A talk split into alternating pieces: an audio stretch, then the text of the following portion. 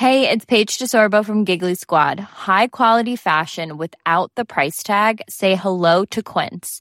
I'm snagging high-end essentials like cozy cashmere sweaters, sleek leather jackets, fine jewelry, and so much more. With Quince being 50 to 80% less than similar brands. And they partner with factories that prioritize safe, ethical, and responsible manufacturing. I love that. Luxury quality within reach. Go to quince.com slash style to get free shipping and 365 day returns on your next order. Quince.com slash style. Wir danken in dieser Folge unserem Sponsor Urbanister, die Top-Adresse für Kopfhörer. Und zwar haben sie ein besonderes Angebot, die kabellosen In-Ear-Kopfhörer Paris. Solche kleinen Kopfhörer ohne Kabel, wie zum Beispiel die AirPods, sind ja super angesagt momentan. Und bei Urbanista könnt ihr diese kleinen Begleiter für euren liebsten Podcast jetzt in der Weihnachtszeit besonders günstig bekommen. Und was super cool ist, es gibt diese Kopfhörer nicht nur in weiß, auch in schwarz, roségold und olivgrün, was ich zum Beispiel sehr favorisieren würde. Also, wenn ihr noch ein Geschenk für die Feiertage sucht oder nach Weihnachten euch etwas fürs neue Jahr gönnen möchtet, schaut auf urbanista.com slash Paris vorbei und nutzt da den Gutscheincode Junkies20 für 20% Ermäßigung. Und ein kleiner Tipp, es gibt momentan einen Sale und der Code funktioniert on top auf alle Produkte. urbanista.com slash Paris und Gutscheincode Junkies20. J-U-N-K-I-E-S 2.0. Alles groß geschrieben. Vielen Dank. Einen wunderschönen guten Tag, hallo und herzlich willkommen, liebe Leute, zu einer neuen Ausgabe des Serienjunkies Podcast. Das Serienjahr 2019 ist so gut wie vorbei und wir bei den Serienjunkies machen wir immer einen kleinen Rückblick zum Ende des Jahres.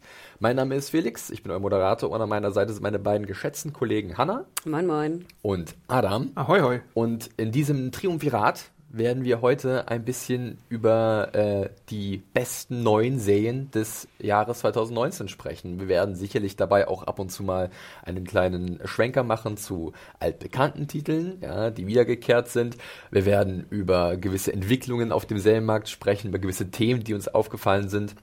Es wird sozusagen nochmal ein schöner Rundumschlag zum Jahresabschluss für euch da draußen, liebe Zuhörerinnen und Zuhörer. Und äh, wir hoffen einfach mal, dass ihr uns dabei beiwohnt und euch nicht wundert, wenn es vielleicht im Hintergrund mal etwas lauter wird, denn die Großstadt, sie lebt. Ja, äh, bei uns im Gebäude wird hart renoviert zum Jahresende und äh, wir konnten jetzt schon mal ein bisschen ruhige Zeit rausschlagen bei den werten Arbeitern da im Stock über uns, ähm, denn die machen gerade Mittagspause und wir nutzen die Gelegenheit, nicht wahr? Zumindest solange bis sie wieder da sind und dann könnte es vielleicht etwas lauter werden. Äh, wir werden euch dann nochmal darauf hinweisen oder mal gucken, wie wir das hinbekommen. Aber bisher ist es ruhig und deswegen wollen wir auch nicht viel Zeit verschwenden. Äh, es war wie immer ein langes Serienjahr 2019. Und wie die Jahre zuvor zumindest auch. Es ist immer noch mehr geworden an Serien, an Titeln, die uns irgendwie beschäftigen oder die unsere Aufmerksamkeit wollen. Wie würdet ihr denn erstmal ganz grob euer Serienjahr 2009 zusammenfassen? Wir beginnen mal mit Hanna, Ladies First, wie es so schön heißt. Äh, ich habe ja neulich, glaube ich, auch mal bei Twitter versucht, eine neue Top Ten Liste zu machen. Ich habe es, glaube ich, auch genannt, äh, oder ich habe vorhin auch so als Eingang, habe ich auch äh, getweetet irgendwie, es war ein superbes äh, 2019. Ein sehr merkwürdiges Wort, ich benutze es, glaube ich, ganz gern. Ähm, ich fand wirklich, es war ein sehr, sehr gutes Jahr. Anfangs sehr düster und auch ein bisschen Depri, ganz ehrlich. Ähm, aber nachher, ich, ich muss ganz ehrlich sagen, gerade an neuen Serien fand ich, war es wirklich hervorragend. Ähm, und ich glaube, wir werden nachher ja auch im Detail sprechen, warum und was wir daran so gut fanden. Aber ich war wirklich, ich war überrascht. Ich fand, es war sehr kreativ. Ich fand, es war sehr innovativ. Und ähm, ich bin ein bisschen begeistert, muss ich sagen. Okay. Vielleicht hört man es nicht so ganz, aber es kommt vielleicht noch. Adam, wie äh, sieht's bei dir aus? Äh, ist immer schwer, Vergleiche zu ziehen zu Vorjahren, weil irgendwie verschwimmt immer alles. Irgendwann vergisst irgendwann, man's ne? auch alles, Man ja, vergisst ja. gewisse Dinge, weil halt die Flut an Serien so groß ist. Wie, war, wie wäre so deine Einschätzung äh, des Serienjahres? Ich fand es eigentlich auch ein ganz gutes Serienjahr und ich bin überrascht, wie wenig äh, Franchise-Serien oder so oder na gut, das ist meistens so bei den besten Serien, dass, dass es nicht so unbedingt jetzt die Reboots oder sowas, die Remakes äh, sind, die es in die besten Listen schaffen, sondern wirklich viele kreative neue Ideen auch meistens. Also äh, da gibt es schon so ein paar kleine Perlen, die man sich da raussuchen konnte, die man verfolgen konnte und die ich sehr gerne oder am liebsten gesehen habe jetzt dieses Jahr. Ja, du sprichst es an, äh, Perlen heraussuchen. Das ist sicherlich jetzt mit so äh, die größte Herausforderung, die jedem Serienjunkie da draußen aktuell äh, sich stellt. Es gibt so viele Serien, dass man immer genau hingucken muss, was man sehen möchte und man fängt auch automatisch an auszusortieren. Das war bei mir in den letzten Jahren als es losging mit diesem großen Serienboom, immer jedes Jahr immer wieder neue Herausforderungen. Und äh, ich persönlich kann auch nur sagen, dass es mir dieses Jahr, glaube ich, ganz gut gelungen ist, auszusortieren, rigoros zu sein und zu sagen, äh, dafür habe ich jetzt keine Zeit. Ich äh, versuche mich irgendwie so zu belesen oder äh, so auf mein Bauchgefühl und die Erfahrungen zu bauen, dass ich halt auch genau das finde, was ich gerne sehen will. Das ist mir auch größtenteils ganz gut gelungen, glaube ich zumindest. Aber äh, es ist auch so, und das, ich will jetzt keine Namen nennen, es gibt auch nach wie vor genug Schund. Ja. Und der verstopft natürlich unsere Wahrnehmung dann so ein bisschen. Ne? Und da durchzumanövrieren, ähm, das bleibt nach wie vor sehr spannend. Ähm, aber ich weiß ja nicht, wie es bei euch da war, äh, ob ihr dann auch mal euch eingelassen, darauf eingelassen habt, auf besagten Schund, ihr müsst auch keine Namen nennen, oder ob ihr auch eher zielgerichtet Serien geguckt habt. Um, ich habe natürlich ganz viele Chicago-Serien gesehen. Nein, sorry. Nein, und ich, ich finde schon, das fast ein bisschen zu hart, die Aussage. Ähm, aber du hast natürlich recht. Äh, natürlich gibt es immer noch Serien, die ich schaue, wo ich denke, das ist jetzt nicht vielleicht die hohe Kunst der, der, des Serienwritings und trotzdem macht es mir wahnsinnig Spaß. Und ich glaube, da würde ich natürlich immer, weil mich das einfach auch sehr viel, mir das sehr viel Freude macht. Ich bin ja immer ein großer, äh, auch ein bisschen Reality-Show-Gucker gewesen. Und natürlich, ich gebe es zu, ich schaue immer noch Bachelor OS und Bachelorette OS. Und ich freue mich auf die neue Staffel. Es tut mir leid. Es ist immer noch für mich äh, das kann man vielleicht auch als Schund nennen, aber das ist natürlich immer noch ganz, ganz oben dabei. Aber ich schaue zum Beispiel auch sehr gerne in Queer Eye. Also ich muss gestehen, ich gehe dann eher wahrscheinlich in die Reality-Schiene für die große Entspannung, sag ich mal, oder die, die wenig äh, Konzentration. Und von den, äh, von dem Serienwust, den du ansprachst, habe ich mich schon sehr, sehr früh von alten Sachen getrennt. Und ich fand es ja immer schon ganz interessant. Ich gucke ja kaum noch Serien in, in hohen Staffeln, was vielleicht auch ein bisschen schade ist. Ich konzentriere mich sehr, sehr stark auf neue Serien mhm. und gucke auch sehr, sehr viele Piloten immer noch. Ähm, aber ich habe die Trennung von vielen, auch früher Lieblingsserien schon vor paar Jahren vorgenommen. Ja. Ähm, und das fiel mir weiterhin immer noch leicht. Es gibt natürlich auch ein paar Perlen, die lange noch laufen, auf die ich mich freue. Ähm, aber äh, nee, ich finde ganz ehrlich, man lernt auch durch den, durch den Wust zu manövrieren. Also die Kunst des Manövrierens, finde ich, kann man, perfektioniert man auch über die Dauer. Und man sieht, glaube ich, auch sehr schnell, was einem gefallen könnte oder nicht. Oder hört dann auch, ich höre ja auch sehr, sehr viel auf euch, was ihr so gut findet oder schlecht findet oder was die, die Diskussion in der Redaktion ist. Und ich finde, da hört man, glaube ich, schon sehr schnell auch raus, was einem gefallen könnte und wo man vielleicht doch eher passt. Ja. Bei dir, Adam, äh, denkt man immer so, ach, der ist unser großer, unser großes Comic Brain, ne? Äh, und das ist vor allem sein Metier. Aber so wie ich dich kenne und kennengelernt habe, bist du ja durchaus experimentierfreudig, was Serien angeht. Du gibst ja wirklich vielen Sachen eine Chance. Und äh, bist du mit dieser Strategie weiterhin gut gefahren? Ähm, oder hast du auch festgestellt, irgendwann äh, muss man auch mal gnadenlos sein, sagen, nein, bis hierhin und nicht weiter? Ja, die Mischung macht's halt. Und ähm, ich gucke halt immer noch ganz viele Alt-Comedies sozusagen, also sowas wie Modern Family oder sowas ist auch immer noch in meiner Rotation drin, obwohl ich schon lange nicht mehr irgendwie so hahaha witzig finde. Äh, aber es ist dann halt immer so eine halbe Stunde, die ich mir nehme und dann nebenbei irgendwie äh, ein Game spiele oder sowas auch. Äh, das mache ich ganz gerne. Wie Hannah gucke ich dann auch noch Reality, aber dann eher in so einer anderen Richtung, so Doku-Reality. Was weiß ich, äh, es gibt jetzt zum Beispiel The Toys That Made Us, äh, was ich mir immer gerne anschaue, wenn es da neue Folgen gibt oder jetzt auch dazu eine Movie-Äquivalent, wo du Hintergründe zu den zu Filmen wie Home Alone oder so oder Dirty Dancing, das habe ich auch schon mal im Podcast äh, erwähnt, äh, mal äh, äh, bekommst. Aber gleichzeitig habe ich auch wirklich in viele äh, neue Serien reingeschaut und bin auch bei erstaunlich vielen hängen geblieben diesmal. Also ich bin ja immer noch ein Fan davon, dass ich nicht so richtig ins Bingen gehe bei Netflix, weil ich mhm. da schnell irgendwie ins Hintertreffen gerate und sich dann die Serien stapeln bei mir, sondern tatsächlich eher die Serien mag, die dann wöchentlich ausgestrahlt werden, sowas wie ein Euphoria oder sowas in der Richtung. Ja, ja. Ich muss ganz ehrlich zugeben, dass zwischendurch bei mir im Jahr schon ein gewisses äh, Übersättigungsgefühl eingetreten ist. Ich glaube, das ist eine ganz natürliche Reaktion, das vielleicht auch einige oder was einige auch nachvollziehen können da draußen, ähm, weil man halt so äh, natürlich überfordert ist ein starkes Wort, aber man wird gefordert. Also man ja. kann ja kaum noch irgendwie die ganzen Titel ausweichen, wenn man sich damit beschäftigt. Ähm, Ob es jetzt professionell ist, also beruflich nur in der Freizeit. Und ähm, ich finde das dann auch immer interessant, wenn man sich halt mit Leuten unterhält, die halt das nicht als Beruf verfolgen, sondern einfach nur als Autonomalbürger und sagen, okay, ich habe abends so und so viel Zeit, mir was anzugucken. Und äh, wenn die sich an einen richten und man ist selber komplett ratlos, weil man weiß nicht, was man ihnen sagen soll. Man äh, ist es so speziell, was den Geschmack angeht. Und dementsprechend ähm, war es bei mir irgendwann auch so, was ich gesagt habe, ich brauche jetzt mal so ein bisschen Abstand. Den habe ich damit gefunden, zumindest zu den neuen Kram, dass ich halt tatsächlich überraschend viele alte Sachen gesehen habe. Also alt im Sinne von, ich habe ähm, zum Beispiel Game of Thrones nochmal komplett gesehen, was ja ein bisschen Vorbereitung war, auch auf die finale Staffel. Ich habe mir Deadwood nochmal komplett angesehen, Vorbereitung auf den Film. Ich habe mir nochmal eine Staffel ähm, Breaking Bad angesehen, Vorbereitung auf den Film. Ich sehe da ein gewisses Muster ja. bei mir, aber es war irgendwie doch irgendwie ganz angenehm, zu diesen fertigen Sachen zurückzukehren, zu wissen, was man hat und dann nochmal die aus einer anderen Perspektive natürlich zu erfahren, weil das ist ja irgendwie auch ein Reiz von einem Rewatch natürlich, ne? Ähm, dass man halt da vielleicht nochmal mit ein bisschen Abstand sieht, das war gut, das war vielleicht doch gar nicht so gut, das habe ich ein bisschen verklärt.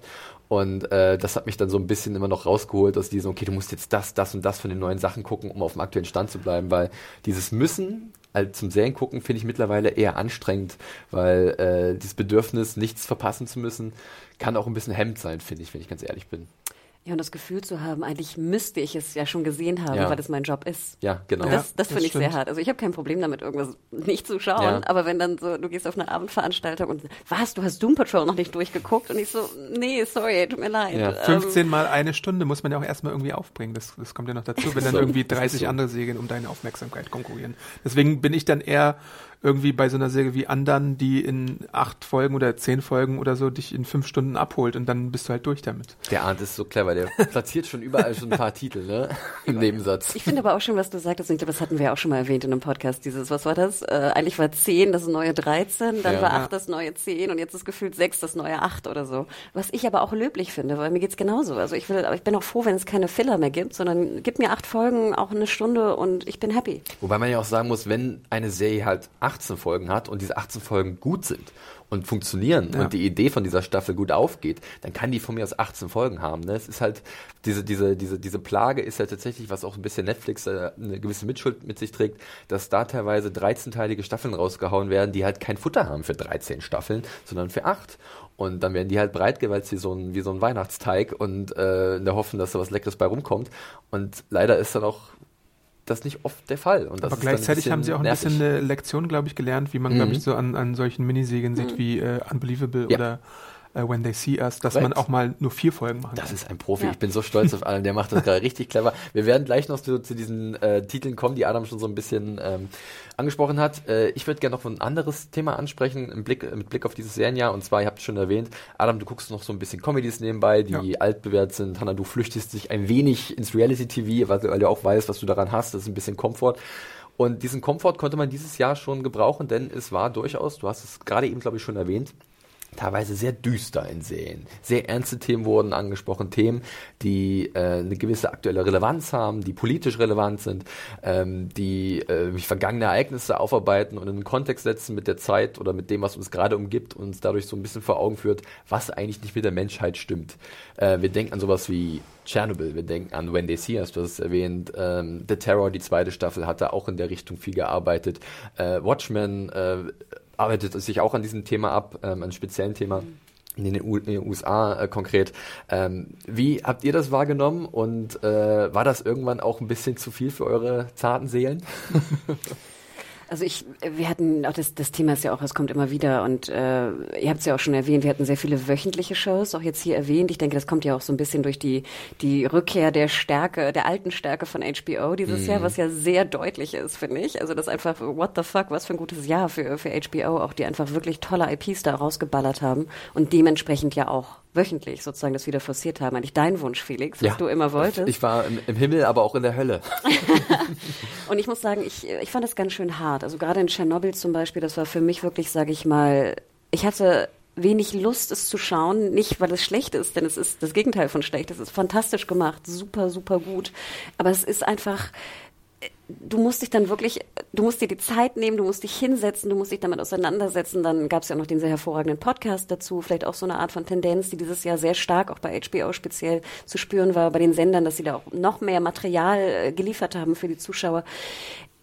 Es ist aber wirklich, es ist halt, ich finde, Tschernobyl ist nicht bingebar, meiner Meinung nach, oder ich kann es zumindest nicht, denn ich bin danach fix und fertig. Ich bin fix und fertig danach. Und der ja. Abend ist auch gelaufen. Ja. Ganz ehrlich, also danach ist dann nicht mehr so, yay, jetzt haben wir noch einen schönen Abend und ja. haben ein bisschen Spaß noch oder so. Nee, das ist wirklich, okay, jetzt müssen wir erstmal in die Recherche gehen. Jetzt müssen wir das nochmal nachrecherchieren, wir müssen das nochmal nachrecherchieren. Das war für mich auch so ein bisschen der Jahr des, das Jahr des Deep Dives. Mhm. Und zwar der, der, der Nachrecherche. Ja, wirklich, die Nachrecherche. Und ich glaube, wahrscheinlich habe ich auch mehr Zeit damit verbracht, Serien nachzurecherchieren recherchieren, als Serien zu gucken. Hm. So krass es klingt.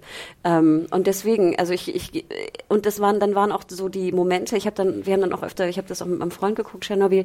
Wir haben dann wirklich nicht Montag Tschernobyl geguckt, weil es manchmal hatten wir keinen Bock, weil ja. es einfach zu anstrengend ist. Es zieht einen in gewisser Art und Weise runter, aber Adam, man muss auch sagen, es ist absolut wichtig, dass die Serien das beschreiben oder besprechen, was sie tun und wie sie es tun, oder? Das stimmt, ja. Äh, und äh, Redaktionsleaks äh, hier, es gibt gewisse Redaktionsmitglieder, die, glaube ich, Albträume hatten von Tschernobyl. Ja. Ach, wirklich? Äh, mehrere.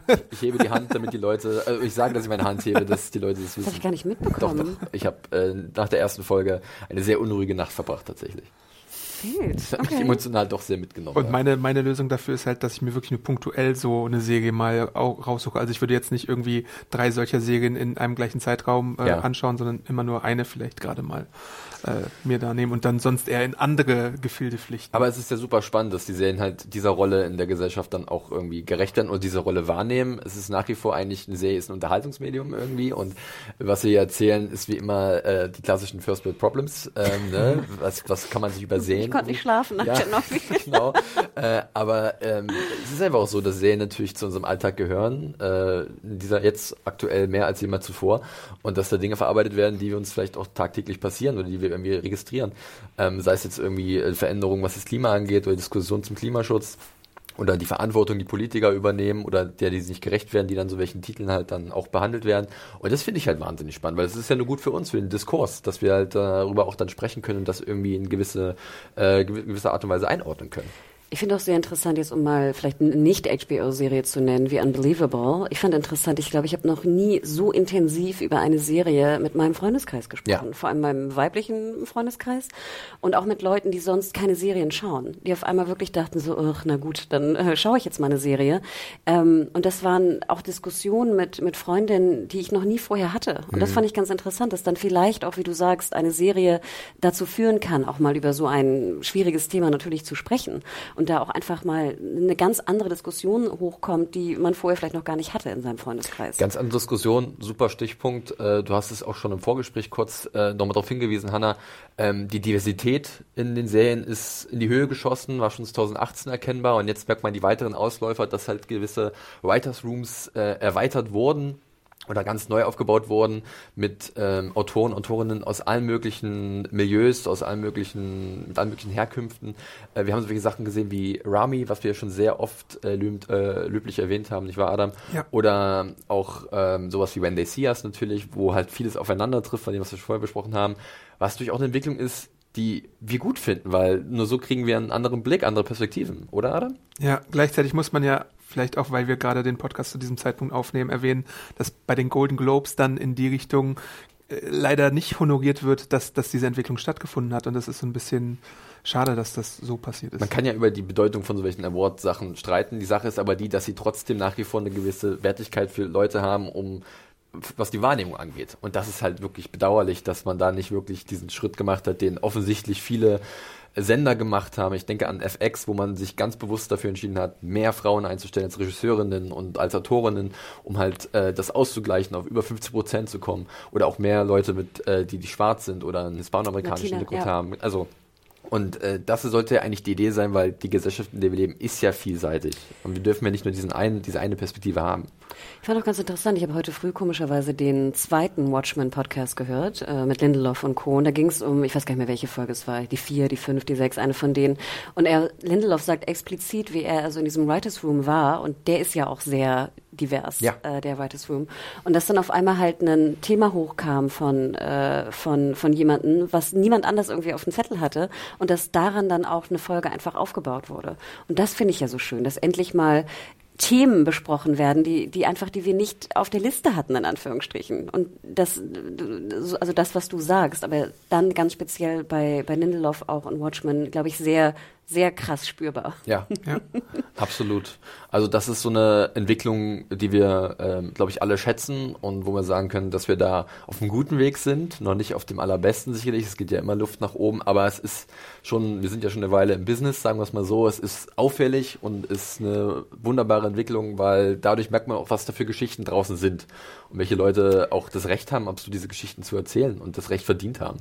Ja, und es muss ja auch nicht, es muss ja nicht super, super, super extrem sein. Aber ich finde es so toll, dass wir jetzt wirklich innerhalb von zwei Jahren eigentlich da ein komplettes Umdenken haben. Und ich musste sehr daran denken, komischerweise, jetzt kam doch gerade der sehr gute, wie ich finde, Trailer von äh, Wonder Woman 1884 raus. 1984. 1984, sorry, 1884. Auch nicht schlecht. 1984, war ja auch, ja, ist auch ganz interessant. Und ich musste wieder zurückdenken an unseren Podcast, dass ja damals wirklich noch die Überlegung war, wenn äh, Wonder Woman floppt, wird wahrscheinlich äh, Patty Jenkins sowieso nicht, aber auch eine weibliche Regisseurin in den nächsten zehn Jahren wieder kein Blockbuster, der ein Budget von über 100 Millionen hat, äh, wird wieder Regie führen. Und ich meine, das sind einfach die Zeiten, wo wir herkommen de facto. Und das ist jetzt natürlich eine überspitzte Herangehensweise, aber sorry, das war von wann ist Wonder Woman der erste? 2016. Und es ist doch grotesk, dass das wirklich die Diskussion war. Und dass wirklich alle Mädels, auch bei mir im Freundeskreis und Jungs auch meinten, okay, wir gehen jetzt dreimal in Wonder Woman, einfach nur um mehr Tickets zu kaufen, damit das nicht passiert. Ja. Das ist doch crazy. Absolut. Also man merkt, äh, unser Diskurs generell, äh, gesellschaftlicher Diskurs ist politischer geworden, aber halt auch natürlich dadurch werden andere Bereiche bedingt, so auch die Serien oder die Unterhaltungskultur. Und das äh, zeigt sich oder wird wiedergegeben, auch in den Titeln, die wir gesehen haben. Und ähm, das ist, äh, wie ich persönlich finde, nur eine Entwicklung, die man begrüßen kann, weil nur so werden unsere Gehirne angeregt, uns vielleicht auch mit Dingen auseinanderzusetzen, die wir sonst nicht auf dem Schirm haben. Und äh, das ist definitiv neben all den düsteren Themen, die auch angesprochen werden, weil ich fand immer aus all dieser Dunkelheit kommt oft so ein bisschen, kann ein bisschen Hoffnung sein, äh, aufsteigen, so ein bisschen pathetisch jetzt vielleicht, aber man kann ja immer noch sehen, dass man kann es wie so eine Art Mahnung wahrnehmen, so, so eine Serie, die auch sagt, das ist passiert, was müssen wir tun, damit sowas nicht nochmal passiert. Und da gibt es eine gewisse Lektion, wenn eine Serie es schafft, das vielleicht nicht zu äh, moralisierend ja. breitzuschlagen, sondern clever und empathisch. Und das ist oft passiert dieses Jahr, wie ich das im Fall von Chernobyl, von When They See Us, von The Terror auch gesehen habe, oder auch halt The Watchmen, dann ähm, ist, das, ist das eine gute Sache. Ja, aber ganz abgesehen von diesen Themen, die doch vielleicht etwas schwerer gewesen sind, äh, ihr hattet es vorhin schon erwähnt, oder wir hatten es schon erwähnt, die Komfortzonen, die man sich schafft, äh, ist trotzdem nach wie vor ein wichtiges Gegengewicht, oder? Also ich hatte meine alten Serien, zu denen ich geflüchtet bin, oder ich bin zum Beispiel, habe ich ganz viel dieses Jahr mehr als sonst äh, Comedy-Specials und Sketch-Comedies geguckt. Das ist ganz klassische Comedy. Ähm, einfach lachen. Weiß auch nicht, vielleicht ist das einfach auch eine gute Lösung, mal so ein bisschen Distanz zu bekommen. Äh, bei euch neben Reality TV und den klassischen Comedies war da noch irgendwas? Ich bin ja auch großer Late-Night-Gucker, aber ich finde es halt inzwischen super anstrengend, Late-Night zu gucken, obwohl ich es immer noch mache, weil Donald Trump halt mega dominierend ist in allen Late-Nights und äh, also so ich verfolge es jetzt auch schon lange, was so Late Nights angeht, aber so dominierend war halt noch nie ein einzelner Mensch in der Late Night. Und äh, das finde ich dann ein bisschen schade. Dann suche ich mir ein bisschen andere Late Nights wie John Oliver oder so, die dann natürlich auch punktuell auf Trump eingehen, aber dann auch viele andere relevante Themen äh, begutachten. Oder halt Hassan Minaj bei Netflix zum Beispiel, der halt auch einen guten Job macht. So, äh, den habe ich auch, glaube ich, schon mal erwähnt. Ja. Äh, äh, Themen für jüngere Leute aufzuarbeiten in einer ganz speziellen Art und Weise. So das Samantha Bee, die die weibliche. Erinnert mich immer so ein bisschen an so eine TED Talk Art bei, ja, bei Hassan äh, Minaj, Misage? Minaj. Minaj. Nicht wie Nicki Minaj? Äh, du hast recht, ich habe auch sehr viel weniger Late Night geschaut, weil ich es einfach nicht mehr abkonnte. Too mhm. much News, ne? Es ist einfach zu, oder too much Trump. Ich habe ja. auch keinen Bock und es regt mich dann auch immer auf. Also das merke ich halt auch, dass ich abends wirklich sowas dann weniger gucke, einfach weil ich dann halt nicht schlafen kann. Es regt mich zu sehr auf. Ich merke das selber. Und ich muss dann irgendwie wirklich irgendwie was, was an was Positives denken, weil sonst kriege ich das auch nicht mehr weg. Ich habe generell auch relativ viel YouTube geschaut. Mhm. Ich hab, bin immer schon ein sehr großer YouTube-Mensch gewesen. Ähm, und da gibt es natürlich auch noch ein paar sozusagen Kandidaten, weil ich jetzt nicht so der Comedy-Gucker bin per se, auch nie wirklich extrem gewesen, auch immer noch seit vielen Jahren David Dobrik gehört auch immer zu meinem Go-To-Lach-Ding, auch manchmal sehr übertrieben übertrieben, aber äh, kennen natürlich auch viele, ist ja auch einer der, der größten eigentlich äh, oder bekanntesten auch YouTuber mittlerweile. Ähm, das habe ich dann, ich glaube, da habe ich so ein bisschen meinen Komfort-Food äh, mir gesucht. Ja. Ähm, ähm, aber generell, ja, du hast recht, Adam. Ich habe auch wahnsinnig viele Dokus gesehen. Also generell Dokumentationen. Wir haben ja auch bei Netflix und Amazon mittlerweile wahnsinnig viele ja. Doku, nicht nur Serien, aber auch Doku-Filme, die einfach auch schnell in die Verwertung kommen. Also auch in der Lizenzverwertung finde ich sehr schnell reinkommen oder selbst produziert werden. Ähm, ich führe immer so Tagebuch, was ich für Filme schaue im Jahr. Und ich habe mal geschaut, ich habe so einen Anteil von fast 30 Prozent Doku-Film, mhm, was ich mhm. ziemlich hoch finde, was aber auch immer schon so war. Und das finde ich persönlich ganz schön, weil es gibt ja auch sehr nicht nur in Anführungsstrichen ernste Dokus, sondern ja auch sehr sag ich mal, Uplifting-Dokus. Ja. Ich Ja. zum Beispiel schwöre ja sehr auf Fashion-Dokus. ist ja auch sehr beliebt. Ich kann euch nur sagen, Netflix ist voll von Fashion-Dokus. Ich glaube, weil sie auch sehr gern Die haben ja gesehen werden. letztens, glaube ich, die, ihre erste Fashion-Show sogar rausgebracht, ne? Ähm, auch so ein bisschen castingmäßig, glaube Ja, ich. das die ist jetzt nicht so meins, Ja, genau. diese ist, hat, glaube ich, auch kritikmäßig nicht ganz so gut abgeschnitten, aber sie sehen da, glaube ich, eine, eine Marktlücke oder eine, eine Möglichkeit. Nein, und ich kann jedem Abonnenten nochmal zu gewinnen. empfehlen, guckt euch mal an McQueen an oder so. Es ist einfach eine fantastisch gemachte Doku. Und da ist das, da ist die Verpackung halt auch sehr, sehr wichtig. Ja. Also ich kann es nur jedem empfehlen, aber natürlich schaue ich auch jetzt ernstere oder Kriegsdokus oder irgendwas. Aber da muss ich sagen, dann finde ich eine, eine Doku, finde ich schön, dass das auch ein großes, großes ähm, Push, einen großen Push auch bekommen hat Ja. in Deutschland. Ja, Dokus auch bei mir tatsächlich ähm, sehr präsent, muss ich sagen. Wobei da waren dann eher doch sehr ernste Themen mit drin. Also sowas wie The, The Devil Next Door, was ja auch ähm, durchaus aktuelle Relevanz hat, was da aufgearbeitet wird, die Netflix-Dokumentation oder es gab auch jetzt was vom PBS, von, von Ken Burns und Lynn Novick mal wieder, College Behind Bars, was ja gerade für die USA interessant ist, wo halt Sträflinge hinter Gittern ihren College-Abschluss machen können, was sehr spannend ist. Ähm, oder auch sowas wie Murder in the Bayou, das war eine äh, Showtime-Dokumentation über ungeklärte Mordfälle an acht Frauen, ich glaube Anfang der 2000er äh, irgendwo in the Bayou, also sprich Louisiana, glaube ich. True Detective Staffel Ja, 4. ist tatsächlich die Vorlage gewesen. Der, der Fall, auf dem True Detective basiert, Ah. der erste. Ähm, also, aber das sind halt auch Sachen, wo man auch natürlich, die Mhm. sind etwas finster. True Crime ist nach wie vor ein Ding, was gut zieht, äh, was die Leute spannend finden und ähm, dementsprechend äh, gibt es davon auch genug. Ja, und das finde ich ja auch ganz interessant, gerade bei When They See Us, Central Park 5 zum Beispiel, da Ja. ist ja auch noch dieses Oprah-Special mit den Interviews. Also ich finde ja auch schön, dass mittlerweile auch die, die Sender oder die Streaming-Anbieter ja auch gemerkt haben, dass man, dass man mehr braucht. Dass eine Serie nicht nur endet, wenn man den Abspann So schaut und gleich den Content fast genau. schon, ja. Und das finde ich würde ich würde ich mir noch mehr wünschen. Ich fand es zum Beispiel sehr schade, dass bei When They See Us dann Central Park 5 die Doku, die schon einen Tick älter ist, ich glaube 2011 oder so, also schon ne und es war ja auch wurde auch viel zum Wahlkampf von Trump auch über Central Park 5 diskutiert, weil er ja auch äh, Crazy Town äh, Er hat einfach die Todesstrafe ja. gefordert für fünf Jugendliche aus New York. Und ich weiß noch, wie ich damals dachte, Central Park 5, wie war das nochmal? Äh, Und da dann in den Deep Dive schon gegangen bin. Aber ähm, das finde ich halt ganz schön, dass jetzt dieser, dass das wirklich auch dazu geführt hat, dass wir halt wirklich Podcast en masse gesehen haben. Und ich meine, auch der Tschernobyl-Podcast war ja wirklich einfach super, super spannend, weil es nicht nur die Thematik nochmal einen Tick tiefer beleuchtet, sondern auch, wie sie an das Thema rangegangen sind, von der, von der Making-of-Geschichte her oder Seite her. Und ich finde, dieser Mix ist einfach perfekt. Das macht so ein schönes Ja. Package, finde ich, an Serien. Ist vielleicht auch so ein Aspekt dieses neuen Serienzeitalters, wenn man das mal jetzt noch so ausrufen könnte. Äh, ich fand es ganz spannend. Ich habe letztens einen äh, Artikel gelesen von äh, Daniel Feinberg von Hollywood Reporter und der hat einen interessanten Begriff geprägt. Vielleicht hat er den einfach irgendwo her, aber ich habe den von ihm da mitgenommen. Und zwar, äh, wir hatten jetzt, ähm, wir hatten das Golden Age of Television, wir hatten Peak TV oder wir haben nach wie vor Peak TV, also die krasse Anzahl an Tausende von Serien, die, oder Tausende sind es nicht, aber mehr als 500, 500. die jährlich auf uns einprasseln, äh, zumindest äh, großteils aus den USA und Großbritannien und da gab es letztes Mal wieder so eine Erhebung, ne? Aber wir sind in dem Bereich. Ähm, äh, und jetzt kommt vielleicht sowas wie das Zeitalter von Plus TV, was ich interessant fand. Nicht nur, weil wir viele Anbieter haben, die jetzt ein Plus hinter dem, äh, hinter ihrem Namen haben. Join Plus Plus. Join Ja, Plus Plus Plus, Plus. zum Beispiel. Disney Plus sagen. haben wir, Apple Plus. Aber Plus TV in dem Sinne, so habe ich es mir da ein bisschen zusammengereimt, ähm, dass immer mehr dazukommt. Ne? Äh, es, immer, es gibt immer wieder Erweiterungen.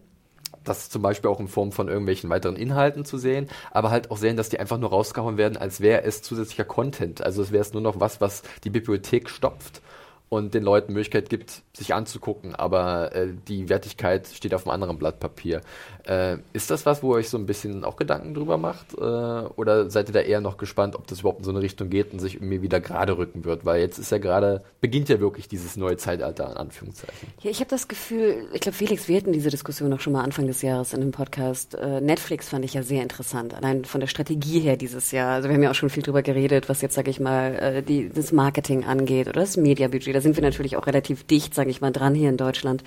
Insgesamt glaube ich aber auch, dass so ein bisschen das eingetreten ist, was, was auch du sagtest, dass Netflix wahnsinnig gute Serien auch produziert hat dieses Jahr. Wir haben ja auch schon einige genannt, dass aber so die, die Schere sehr breit war. Und dann wurde wahnsinnig viel Trash, fand ich, auch produziert, der ja auch geguckt wird. Und wie gesagt, jeder soll auch seinen Trash gucken, wenn es ihm Spaß macht. Aber es, es hat mich doch teilweise gewundert, was auch für Trash da einfach rausge weggefurzt wurde, wirklich im wahrsten Sinne des Wortes. Und dann, wie ich ja auch wirklich immer finde, deine Startseite einfach komplett zuspammt. Wo ich immer denke, ihr müsst doch wissen, dass ich jetzt irgendwie V-Wars nicht gucken will. Oder? Also ich weiß nicht, ich frage mich Aber Island willst du gucken. Ja, oder The Island zum Oder Beispiel, Afterlife, genau. nee, hieß es so? Oh Gott, wie hieß nochmal die Sci-Fi-Serie? Ich hab's verdrängt, das ist wirklich... ich kenn diese- Another Life? Another Life, Another Life. Another Life. Mit Katie Ähm, Sackhoff, ja. Oh, es tut mir immer noch weh. Ähm, nee, und das, das ist immer so, das, das finde ich so schade. Also ich habe das Gefühl, das ist einfach jetzt eine Schere, dass dann sozusagen einige, das ist wie so Serie, wie so Art Homework. Mhm. Du musst ganz viel Energie reintun und Research betreiben und dich anstrengen und wirst aber auch sehr stark belohnt. Und dann hast du auf einmal so ganz extrem Comfort Food, was einfach nur extreme Zuballerei ist. Adam, ist das Plus ein Bonus oder ein Malus? Ähm, es, wer soll das alles gucken, ist meine Frage da immer. also ich meine, gut, äh, in den USA ist es vielleicht sogar noch ein bisschen extremer als hier, wo halt wirklich jeder Hans People irgendwie seinen eigenen Dienst startet jetzt auch langsam. Ähm, und du, glaube ich, ich, die meisten kämpfen halt einfach schon allein um die Relevanz. Wenn, wenn jetzt irgendwie bei Spektrum zum Beispiel, ist mir jetzt als erstes eingefallen, oder bei Crackle irgendwie was startet, dann musst du es ja auch erstmal finden. Das sind tatsächlich Sender und Anbieter, liebe Zuhörer und Zuhörer da draußen, wenn ihr das noch nie vorher oder Quibi, der da jetzt auch irgendwie so sein.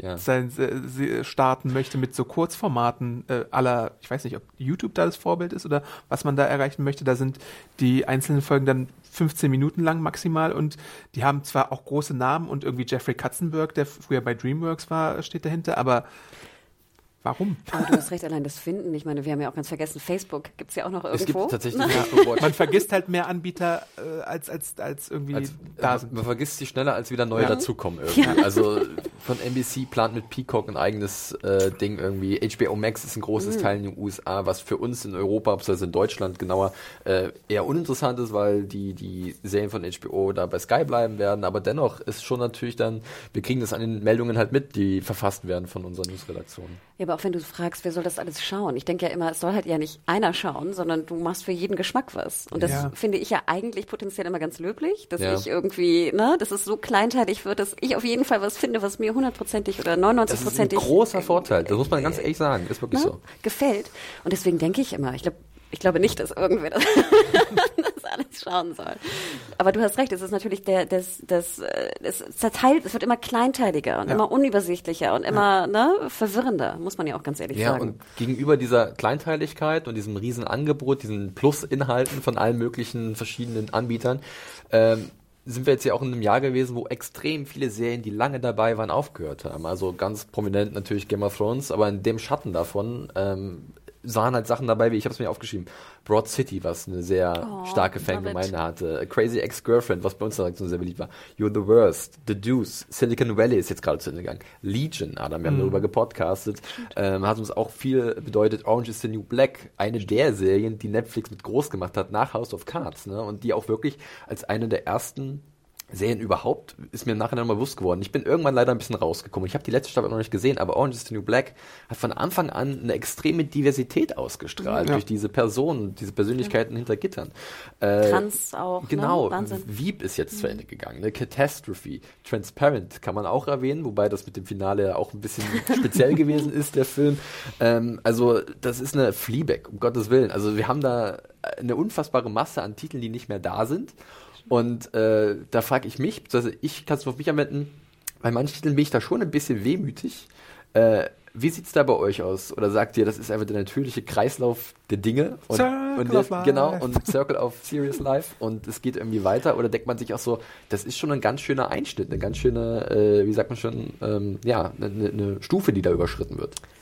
Ich weiß nicht, ich bin immer, das klingt wirklich blöd. Also bei Fleabag natürlich hätte ich mir eine dritte Staffel gewünscht. Ne? Ja. Ich denke, nach der zweiten wünscht man sich irgendwie mehr. Aber ich finde es irgendwie ja auch immer gut und ich glaube, das wissen wir ja auch alle aus der Branche. Ich will ja auch nicht, dass so eine Serie dann so totgenudelt wird, was Absolut. wir ja auch ganz, ganz oft leider sehen und immer noch sehen. Dieses Gebe ich einfach, dir zu ne? 100% recht, ja. Und dann denke ich immer, jetzt zum Beispiel in Broad City, ist glaube ich eine der wenigen äh, Comedies, die ich wirklich sehr geliebt habe und äh, gerne geschaut habe. Ich war sehr glücklich, dass es irgendwie vorbei war. Es ist ja auch hervorragend geendet. Finde ich auch. Ja, und dann denke ich immer, wie schön, dass ihr wusstet, es geht vorbei und ihr macht einfach ein perfektes Ende. Ja. Und dann hat man fünf Staffeln, äh, zehn Folgen, die man auch vielleicht in fünf Jahren nochmal gucken kann.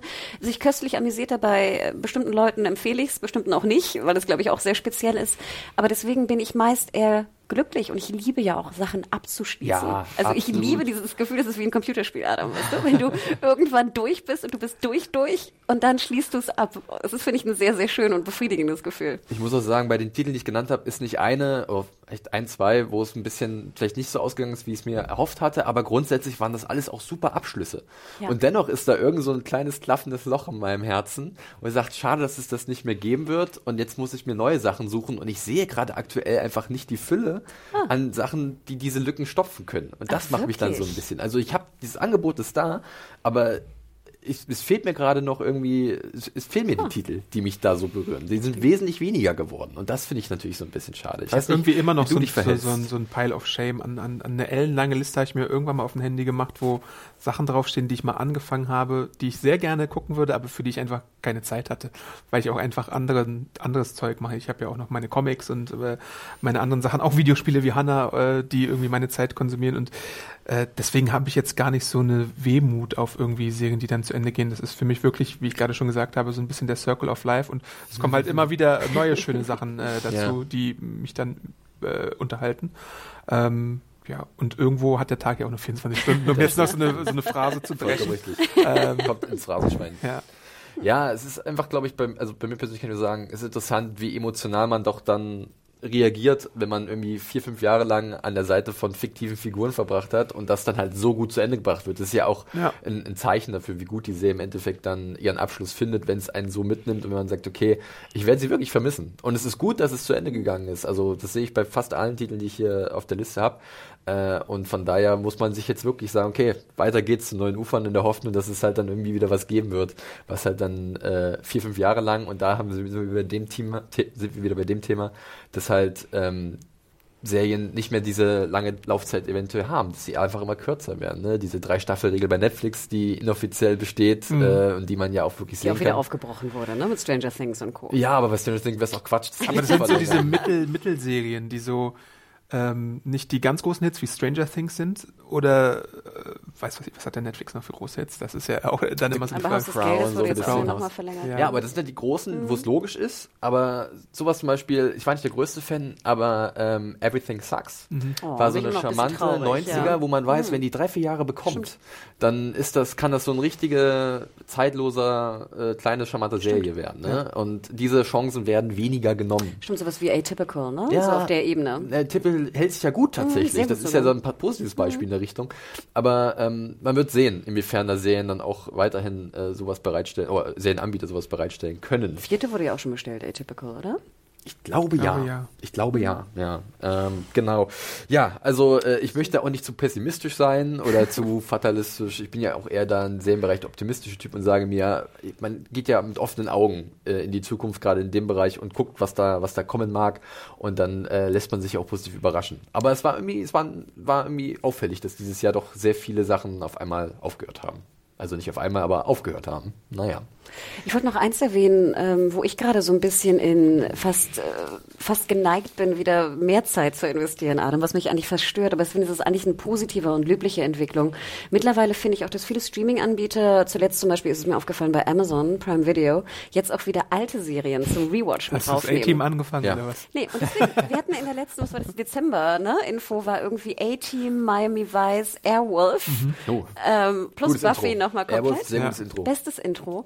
Und natürlich, ich meine, wir alle wissen, ich meine, ich habe diese Serien alle geliebt als Kind. Natürlich werde ich mir jetzt nicht nochmal vier Staffeln Airwolf reinknallen, weil das natürlich wahrscheinlich total bescheuert ist. Ne? Und ich glaube, so viel, so viel Drogen kannst du gar nicht kommentieren, äh, kom äh, konsumieren, dass das irgendwie auch wieder witzig wird.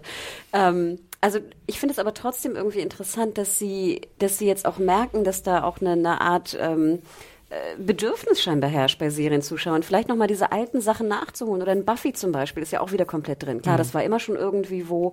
Äh, Battlestar Galactica wird auch jetzt wieder, kommt immer mehr raus. Friends hat den Anbieter gewechselt und ist wahrscheinlich bei Amazon nicht minder erfolgreich als bei Netflix vorher. Und es ist ja auch dieses große Nostalgie-Thema, ne? Ja. auch sehr schön, ich will es noch einmal erwähnen, bei Watchmen auch behandelt, aber nein, generell dieser ganze Nostalgie, Reboot, was auch immer waren, den wir gerade haben, 80er Jahre Kram, what, whatever. Trotzdem finde ich es ja schön, dass man, dass man ältere Serien auch wieder äh, mit ins Programm nimmt, weil man merkt, dass Leute vielleicht dann auch ihren Pile of Shame irgendwie abarbeiten werden und äh, sich nochmal neu damit befassen werden. Ich finde es ganz schön, ehrlich ja, gesagt, die Entwicklung. Aber es fehlt halt immer noch sehr viel, muss man ja auch sagen, Natürlich. was so nostalgische Serien angeht. Es gibt ja auch so viel. Und man muss auch sagen, es kann auch zum Overkill werden, wobei man dann nochmal differenzieren muss zwischen Serien, die jetzt produziert werden und diese Nostalgiewelle reiten, Beispiel Stranger Things, ne? Ähm, oder halt auch Serien, die einfach aus dieser Zeit stammen, von vor 20, 30 Jahren und dementsprechend vielleicht vertraute Gefühle äh, vor, nicht mal 20, 30, 30, 40 eigentlich mehr, ja. ne? Äh, weil 20 Jahre ist 2000. Ja. We old. Ja. ähm, und und äh, dass das natürlich für viele auch die besagte Komfortzone ist. Ne? Dieses Vertraute ähm, fühlt sich gut an. Ähm, deswegen möchte ich es gerne nochmal sehen. Welche Serie vermisst du denn gerade, Adam? An welche denkst du, wenn du sagst, du willst eine haben? Es gibt halt immer Buffy, aber es gibt nirgendwo Angel. Ich habe mir jetzt auch Angel zum Beispiel zu Weihnachten oh, bestellt, oh, äh, weil ich das vielleicht irgendwann nochmal gerne wieder schauen Box möchte. auch irgendwo, glaube ich, noch ja, eingepackt. Es war sehr günstig. Okay. aber halt äh, sowas in die Richtung. Ich meine, gut, Waren jetzt. fünf oder sieben Staffeln? Fünf. Buffy hatte sieben. Ach, Angel war gut. Ja, äh, oder einfach halt so, so ein paar Genreserien, die es da so gibt. Ich meine, dieses alte Babylon 5 Problem oh, ich wollte sagen, das wollte ich nämlich gerade erwähnen. Äh, ah. Interessant. Ähm, einfach so sowas. Also ich meine, Farscape gab es jetzt auch dieses mhm. Jahr zum Beispiel wieder bei Amazon. Ähm, ist, wenn man jetzt ein bisschen länger drüber nachdenkt, dann gibt es da einiges. Einfach auch so Comedy-Sachen, alle unter einem Dach. Sowas, was natürlich bei manchen Serien in Dauerschleife läuft, aber mhm. wenn du einfach mal drauf Lust hast, da irgendwie was wegzuschauen, dann äh, mhm. hast du halt diese Option jetzt gerade nicht. Äh, Buchprinzessin bei Twitter hat zum Beispiel gesagt, ein Streamingdienst, äh, der NCIS und Law and Order hätte. Das ist ja auch eine riesige Marktlücke, wäre natürlich super teuer vom rechte Paket her, aber wenn du und da gab es auch bei Deadline so eine Meldung, äh, Dick Wolf möchte irgendwie sein komplettes Portfolio anbieten und dann hast du irgendwie Law and Order, fünf Serien und dann Chicago-Serien und irgendwie was weiß ich, was er noch da alles hatte. Das wäre ja irgendwie, weiß nicht, ein Milliardendeal, der, der da äh, in der Mache wäre. Ja. Und dann hast du noch einen CSI-Channel oder so. Ja. Okay, wild. Ja. Okay, krass. Ja, ja, so ist es. Ähm, ja, äh, ich würde erstmal sagen, wir runden unsere generelle Diskussion, äh, die mir sehr gut gefallen hat, meine lieben Mitpodcaster, äh, erstmal ein bisschen ab. Vielleicht habt ihr schon gehört, liebe Zuhörerinnen und Zuhörer, es wurde schon etwas geräumt über uns. Äh, wir hoffen, es hält sich noch in Grenzen. Äh, wir haben auch ein bisschen Zeit natürlich. Äh, wir sind gerade mal mit der Hälfte ungefähr durch. Wir kommen jetzt mal wirklich ein bisschen zu den äh, Sachen, die wir am Anfang versprochen haben, und zwar die besten neuen Serien 2019. Äh, wie gesagt, wir konzentrieren uns vor allem auf die neuen Serien. Wir werden nicht umherkommen, ein paar alte zu erwähnen, haben wir ja auch schon gemacht. Ähm, aber der Fokus liegt auf den neuen Serien. Wir hatten dazu auch im Sommer schon einen ersten Podcast gehabt. Da war Nadja an unserer Seite, Adam, und da haben wir ja. sozusagen ein Zwischenfazit gezogen. Den werde ich an der Stelle ja auch nochmal verlinken in den Newsartikel und auf YouTube und überall, wo ihr dann äh, die Informationen zu diesem Podcast hier findet. Ähm, äh, deswegen werden wir uns vielleicht gar nicht so viel wiederholen. Ja. Ähm, vielleicht ein paar Sachen nochmal kurz erwähnen. Hanna, du warst nicht dabei, du hast nochmal freies Geleit, kannst auch gerne was aus der ersten Jahreshälfte sozusagen mit erwähnen. Ansonsten äh, liegt die Konzentration eher auf der zweiten Jahreshälfte, die auch einige sehr gute Serien natürlich zu bieten hatte bei den neuen Neuerscheinungen. Also von daher äh, sind wir da, glaube ich, äh, können wir ganz unbedarft daran gehen. Genau, ich möchte eine Serie noch erwähnen. Die habt ihr erwähnt in eurem Podcast. Ich glaube, Nadja war es, auch großer Fan. Fand ich auch ganz süß. In der Redaktion wurde auch darüber diskutiert. Und zwar ähm, Gentleman Jack, eine Serie, wo ihr ja auch äh, äh, berichtet habt gerade, oder wir ja heute früh auch berichtet haben, dass es jetzt auch endlich in Deutschland lizenziert jo. wurde, ne? Im Januar bei Sky. Genau. Denn es ist auch eine HBO, BBC Co-Produktion, lief Anfang des Jahres äh, in der BBC in UK, hatte wieder crazy Town-Quoten von 6 Millionen plus, ne? Äh, BBC-Quoten, ja. Ich verstehe die Briten ihre Quoten nicht. es ist, ist, und bleibt so. Aber es ist natürlich ganz interessant, dass die Briten äh, anscheinend eine Serie schauen äh, über äh, eine äh, wahre Person, Anne Lister, die lesbisch war und so ein bisschen als eigentlich eine der ersten Lesbierinnen der Geschichte gilt, weil sie nämlich Tagebuch geführt hat und sehr explizit auch Tagebuch geführt hat. Und lebte halt in, ich glaube, Yorkshire war es oder irgendwas, 1780 äh, irgendwie, knack mich mal. Ähm, und es ist eine Serie, die auch von Sally Wainwright gemacht wurde, hier von Happy Valley und Co. Und es ist wahnsinnig charming und interessant. Also de facto ist es eigentlich ein Kostümdrama, aber das ist so eigentlich wirkt es, finde ich, wie eine Comedy mit einem sehr ernsten natürlich äh, Unterbau und ganz fantastischen Schauspielern. Äh, Sir Anne Jones spielt die Hauptrolle. Ähm, wild, also etwas, was ich, glaube ich, auch in einem Mix noch nicht gesehen habe in der Art und Weise und was mich auch dazu gebracht hat, was ich nicht gedacht hätte, aber auf einmal mich mit Anne Lister auseinanderzusetzen und Kohlebau in Yorkshire 1780. Ja. Ähm, und da muss ich ganz ehrlich sagen, das finde ich, es greift so ein bisschen zurück auf das Thema, was wir vorhin hatten. Aber ich finde es eigentlich ganz interessant, dass wir auch in dem Kostümdrama, was finde ich dieses Jahr eher ein bisschen weniger geworden ist, hatte ich fast das Gefühl. Wir hatten mal andere Jahre, wo gefühlt irgendwie jede Woche ein neues Kostümdrama rauskam. Ähm, ist aber, sage ich mal, mein Fix für Kostümdramen gut ge gestopft hat. Ähm, und ich kann es jedem nur empfehlen. Also wer eine ungewöhnliche Geschichte hat, ich hatte ein bisschen Probleme reinzukommen, mhm. kann ich auch jedem sagen. Ähm, aber dann so ab Folge 4, 5 war ich komplett drin und auch völlig hooked. Freue mich riesig auf die zweite Staffel. Ähm, und muss ganz ehrlich sagen, das war so ein bisschen am Anfang des Jahres noch ein kleines Highlight, vielleicht was wir nochmal erwähnen könnten, was ja. vielleicht nicht so viel Aufmerksamkeit bekommen hat in Deutschland.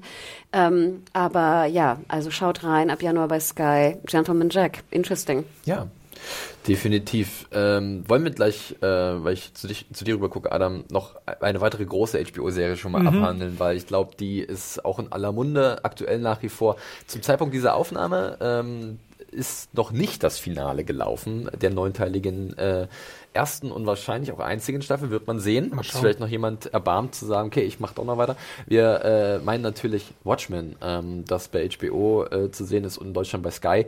Äh, damit immer zwei Wochen Verspätung äh, die Folgen. Ähm, und äh, ja, ich schreibe da ja nach wie vor oder habe die, die Reviews dazu geschrieben und für mich persönlich glaube ich, und ich, man läuft Gefahr, in diesen Recency Bias zu fallen, ne? dieser Rezenzeffekt, dass man gerade weil es aktuell ist, das so gut findet, aber schon in der Summe ähm, ist Watchman schon mit das Beste, was ich dieses Jahr gesehen habe, muss ich ganz ehrlich sagen. Wie äh, geht's da dir, Adam? Es ist schon ziemlich fantastisch, muss man ja sagen. Und es, ist, es hat auch schon in der ersten Folge begonnen und es steigert sich fast Woche für Woche. Es gab vielleicht irgendwo zwischendrin mal einen kleinen äh, Abfall, aber sonst hast du halt so Fokus-Episoden, die einfach irgendwie die das Herz brechen, die äh, neue Facetten von den bekannten Comicfiguren dir präsentieren, denen du nicht gerechnet hast, die aber irgendwie so auf der Hand liegen, dass es eigentlich an Grenzgenialität irgendwie kratzt, was äh, Lindelof und sein Team da machen.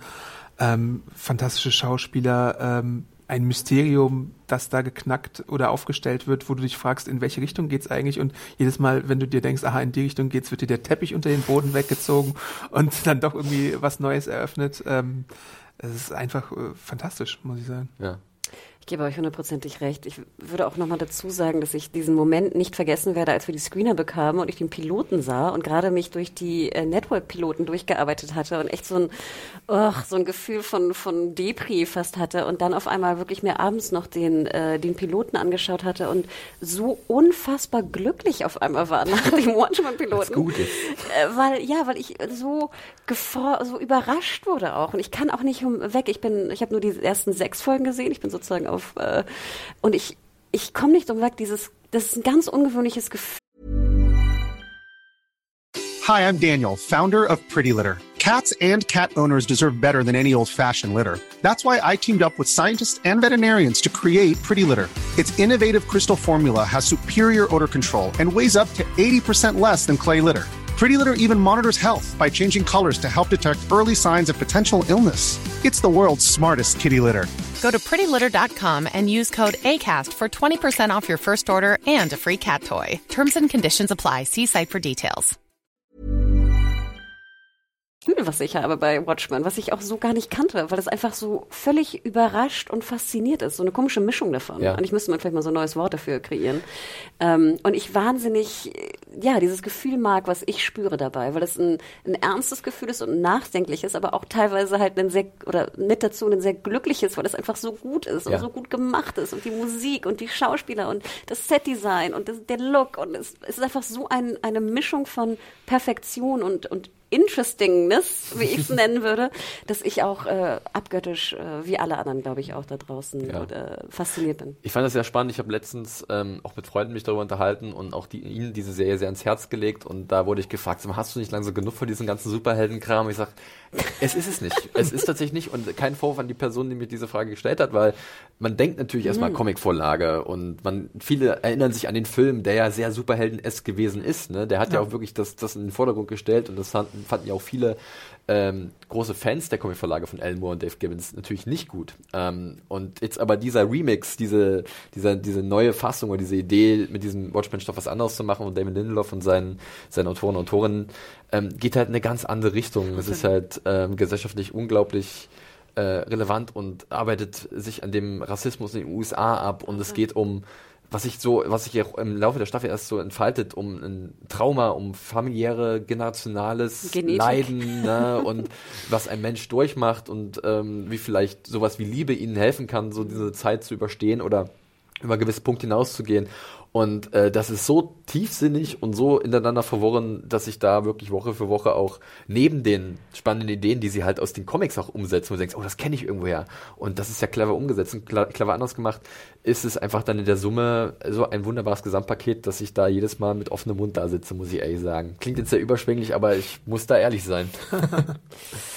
Ja, ich denke weiterhin an das Kommentar unter deiner Review vom Piloten. Ähm, was war das? Damon Lindelof hat kein Talent oder so. Wie, wie talentfrei kann man sein? Haben oder wir oft genug so. erwähnt. Lassen wir einfach mal so stehen. Ähm, ich würde was anderes aufgreifen, weil du hast es gerade perfekt in den Raum geworfen, Hanna. Network-Piloten. Wir haben ja nach wie vor einen Blick auch auf die US-Networks, ne, die natürlich auch gucken müssen, wo sie, wo sie bleiben am Ende des Tages, wenn halt die ganzen Streaming-Anbieter ihnen Konkurrenz macht. Ähm, dieses Jahr äh, war es eigentlich, wenn ich das so mitbekommen habe, eine okaye Vorseason, ne, Adam? Ähm, mit ein Besser paar- als letztes Ja, mit ein paar Titeln, die durchaus Potenzial haben und auch hier in der Redaktion äh, verfolgt werden und äh, auch sehr gespannt, wo sie denn auch landen werden, wenn sie irgendwann in Deutschland äh, erscheinen. Ne? Ähm, ich denke an sowas wie Evil. Ne? Ist bei euch auf der Liste? Ja, ja, ja, sehr. Die äh, neue Serie von Robert und Michelle King, die Good Wife und Good Fight Macher, über einen Priester und sein Team, äh, was so äh, Fällen nachgehen von unerklärlichen Phänomenen, die aber von der Kirche auch sanktioniert werden. Äh, eine Frage zum Beispiel, die da gestellt wird, ist, gibt es Dämonen oder nicht? Oder ist alles vielleicht ein guter Fake, äh, mit dem man es da zu tun hat? Was sind so äh, äh, auch audiovisuelle Phänomene, die da so auftauchen können zum Beispiel? So, weiß ich nicht, wenn man so äh, in Zungen redet oder sonst irgendwie was im Haus feststellt, was, was nicht so sein sollte, wie es ist. Oder auch halt solche, solche Reality-Shows wie die Ghost Hunter oder sowas, äh, was da behandelt wird. Aber es ist wieder eine Serie, die super clever ist, finde ich. Äh, eine Chemie zwischen den Hauptdarstellern äh, bringt, die Hannah, glaube ich, auch sehr, sehr gut findet. Nehmen wir sie kurz bei Namen. Michael Coter und Katja Herbers. Genau. Ne? Die beiden, das Duo. Und äh, Asif Mavdi. Ach, den kennen wir ja noch von ja, Daily Show, Von ne? der Daily Show, Genau. genau. Der ist ein bisschen auch Der der, spielt ganz gut. der, der, der, der checkt halt immer so, äh, wo könnte man gerade schummeln Der oder No-Bullshit-Science-Guy Genau. sozusagen.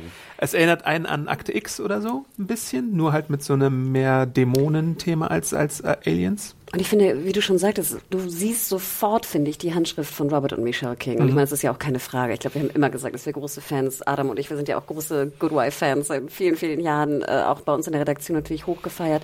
Und ich finde es so interessant. Ich hatte eigentlich wenig Bock, mich mit Network auseinanderzusetzen, aber dachte, oh, ich muss irgendwie, und dann dachte ich auch wieder so, oh, so ein Akte X abklatsch, ne, oh, muss ich, muss das sein? Auch wieder, typischer Fall. Du siehst den Piloten und denkst so, ah, wie genial, sie gehen einfach einen Tick anders ran. Und äh, wie es auch für Robert und Michelle King einfach gehört, da ist immer so ein kleiner Twist drin. Und es Ja. kommt immer so ein bisschen anders, als man denkt. Und ein bisschen so diese beiden Seiten, die wir auch so von den typischen Law Cases haben, die Ja. jetzt nochmal so umgedreht werden zwischen Religion und, und Psychologie. Das sind ja eigentlich Genau. so die großen, eigentlich zwei Themen, die sich da battlen. Und ich finde es wirklich faszinierend. Teilweise sind auch so Folgen drin, die sind eigentlich, finde ich, die bessere Black Mirror Folge, als wir dieses Jahr leider in der relativ schlechten Black Mirror Staffel hatten. Ich glaube, das können wir ja auch schon mal rausposaunen. Und wie du schon sagst, Mike Coulter und Katja Herbers, eine, eine holländische Schauspielerin, die wir schon in Westworld gesehen haben. Und in The Leftovers war sie auch kurz dabei. Übrigens, wenn ihr, kleiner Hinweis, wenn ihr Hashtags äh, EvilCBS, das ist der offizielle Evil-Hashtag, irgendwas damit twittert, dann liked das Katja Herbers. Ja, sie ist, sie ist, ich habe ist auch schon aufgefallen, sie ist sehr hinten dran, diese Serie zu pushen. Die wurde ja, glaube ich, in den USA auch zwischenzeitlich mal bei CBS All Access wurden ein paar Folgen bereitgestellt. Das ist immer so, ja. Ne? Aber ich glaube auch vor, bevor, so als Vorpremiere. Mhm. Und Stichwort CBS All Access, Streaming-Anbieter. Ich dachte auch, und ich, ich schaue mir auch Evil an, äh, wo ich auch ein bisschen überrascht bin, aber irgendwie bin ich dann eingesponnen worden. Äh, es könnte eigentlich auch ganz woanders laufen als beim angestaubten alten CBS gefühlt irgendwie. Und wie gesagt, also sie finde ich auch sehr charming, weil sie auch so natürlich so ein bisschen so europäisch, sage ich mal, daherkommt, in Anführungsstrichen. Man Die merkt ist- es natürlich. Ich finde sie faszinierend irgendwie. Nicht, genau. Und Ja. ich finde auch, und sie sieht auch so schön normal aus, in Anführungsstrichen. Das mag ich ja auch immer gerne. Und gerade auch, wie du schon sagst, diese Chemie zwischen Kulter, der ja auch einfach bildhübsch ist und einfach irgendwie so einen krassen Die Blick hat. Ohrläppchen, liebe Zuhörerinnen und Zuhörer. Der Hab ich das Oberkörper. gesagt über ihn? Das Klingt sehr nach mir, aber ich glaube, ich habe nicht gesagt. Das kommt so ein klassisches Hannah-Detail, was Ich habe den Habt anderes ihr mal auf seine Knie geachtet? ich, aber ich, ich dachte, ich habe es doch nicht verraten. Dachte ich. Ich will es gar nicht wissen. Das ist Ähm. wahrscheinlich nicht jugendfrei. Was hatten wir gestern für ein Thema? Ohrlochgrößen. Ja. Die Ohrlochgröße von Mike ist perfekt. Für was auch immer. Nein, aber es ist wirklich, und ich, ich, ich finde, es ist so interessant, ich komme mir wirklich vor wie wieder irgendwie 16-jährig bei Akte X, dass ich wirklich einfach möchte, dass die zusammenkommen, weil das mich wirklich, es fasziniert mich. Ähm, ja, aber... Es gibt äh, so ein paar Merkwürdigkeiten noch, finde ich. Die Kinder, sie hat vier Mädchen. Ja. Wie die eingebaut werden in die Folge, ist charmant, aber teilweise halt auch wirklich crazy. Überfordernd irgendwie ein, ein absolutes Chaos, aber es macht es auch irgendwie so sympathisch und so, so realistisch gefühlt und greifbar. Und du möchtest ihr immer sagen, nimm dir halt einen besseren Babysitter als deine Oma, die ihnen irgendwie alles durchgehen lässt und irgendwelche horrormäßigen VR-Spiele spielen lässt. Obwohl ich muss doch ganz ehrlich sagen, ich weiß nicht, ob ihr die Serie jemals gesehen habt, aber wenn ich äh, hier Christine Lati heißt sie, glaube ich, die Mutter sehe, dann wird mir ja ganz warm ums Herz, weil sie ja sehr, sehr gut war und sehr dominant und auch sehr bekannt auch dadurch wurde durch Chicago Hope. Ah, okay. Ähm, war mal also eine, Das war eine Krankenhausserie? Ja. und zwar auch eine sehr kluge Krankenhausserie ähm, und es war immer so ein bisschen Battle EA Chicago Hope. Kennst du doch ein Chicago? sehr schön. Das könntest du noch äh, als Verteidigung mit, mit vorbringen. Die Und anderen Chicagos nicht, aber Und deswegen, es lief ja auch zig Staffeln und sie war wirklich deswegen auch sehr, sehr, sehr bekannt in der Serienwelt. Und wir haben ja auch, sage ich mal, ihr gegenüber mehr oder weniger oder nicht gegenüber, wie auch immer man es definiert, natürlich hier einen Michael Emerson, den wir ja auch sehr gut kennen aus Person of Interest. Der endlich wieder mal gut ist und nicht wie ein Arrow verschenkt. Super gut. Und ich finde diese, dieses ganze, ihr, wie ihr es schon sagt, ich kann Evil gar nicht fassen, weil auch dann die Folgen so ganz anders aufgebaut sind, als man denkt. Und sehr viel springen und Ja. sehr super serielles natürlich äh, drin einbauen. Aber ich muss auch sagen, ich bin auch fasziniert davon. Ich freue mich jedes Mal. Das ist zum Beispiel, finde ich immer ganz spannend. Was ist die Serie, die du als erstes schaust? Und das ist bei mir wieder Evil, wie damals Good Wife oder Good Fight. Ich will es einfach als erstes schauen. Finde ich einen guten Punkt. Erstens schauen, ich muss mal äh, gleich weitermachen zum nächsten Thema. Wir haben ja nicht so viel Zeit. Äh, Evil, habt ihr euch vorgemerkt da draußen, liebe Leute. Äh, als erstes schauen hatte ich bei mir jetzt auch in den letzten Wochen ganz oft For All Mankind. Wir haben ja auch intensiv, wir drei sogar in der ähm, Kombination, über die Apple-Serien gesprochen, die kamen äh, mit dem Start von Apple TV Plus. Ähm, und äh, da hat sich bei uns allen dreien, glaube ich, For All Mankind, diese Alternative History äh, NASA-Geschichte, ähm, doch äh, einen festen Platz in unserem wöchentlichen äh, Guckrhythmus ja. äh, er- erschlichen, oder? Äh, Stimmt. ist doch durchaus faszinierend und irgendwie bewegender, als man vielleicht anfangs gedacht hätte, oder? Ich habe es, glaube ich, im Podcast ja auch gesagt. Ich habe ja schon geweint bei der drei und ich habe dann, glaube ich, bei der vier geweint, bei der fünf geweint. Äh, ich muss ganz ehrlich sagen, dieser, dieser Frauenfokus im Weltall bricht also oder trifft mich ins Mark. Es ist wirklich, es ist so einfach, wie wie äh, Ronald D. Moore das irgendwie baut.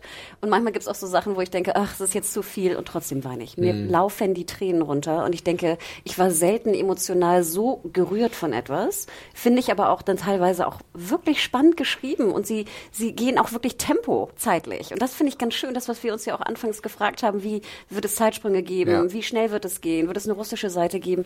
Ich finde sie so durchschnittlich, sage ich mal, der Pilot war, so interessant wird es im Mittelteil.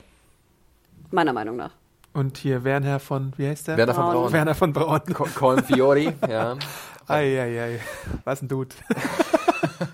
Ja, es- also es gibt äh, da definitiv sehr äh, spitze Höhen äh, in der Serie, wobei ich auch nach wie vor manchmal, man kennt's, wir haben es ja schon, glaube ich, bei unserer Besprechung, äh, könnt ihr auch nochmal reinhören, Apple Podcast da, äh, gesagt, dass äh, gewisse Teile von so einer Episode auch etwas abfallen im Vergleich zu anderen. Das ist einfach so, weil da das Interesse vielleicht nicht ganz so geweckt werden kann.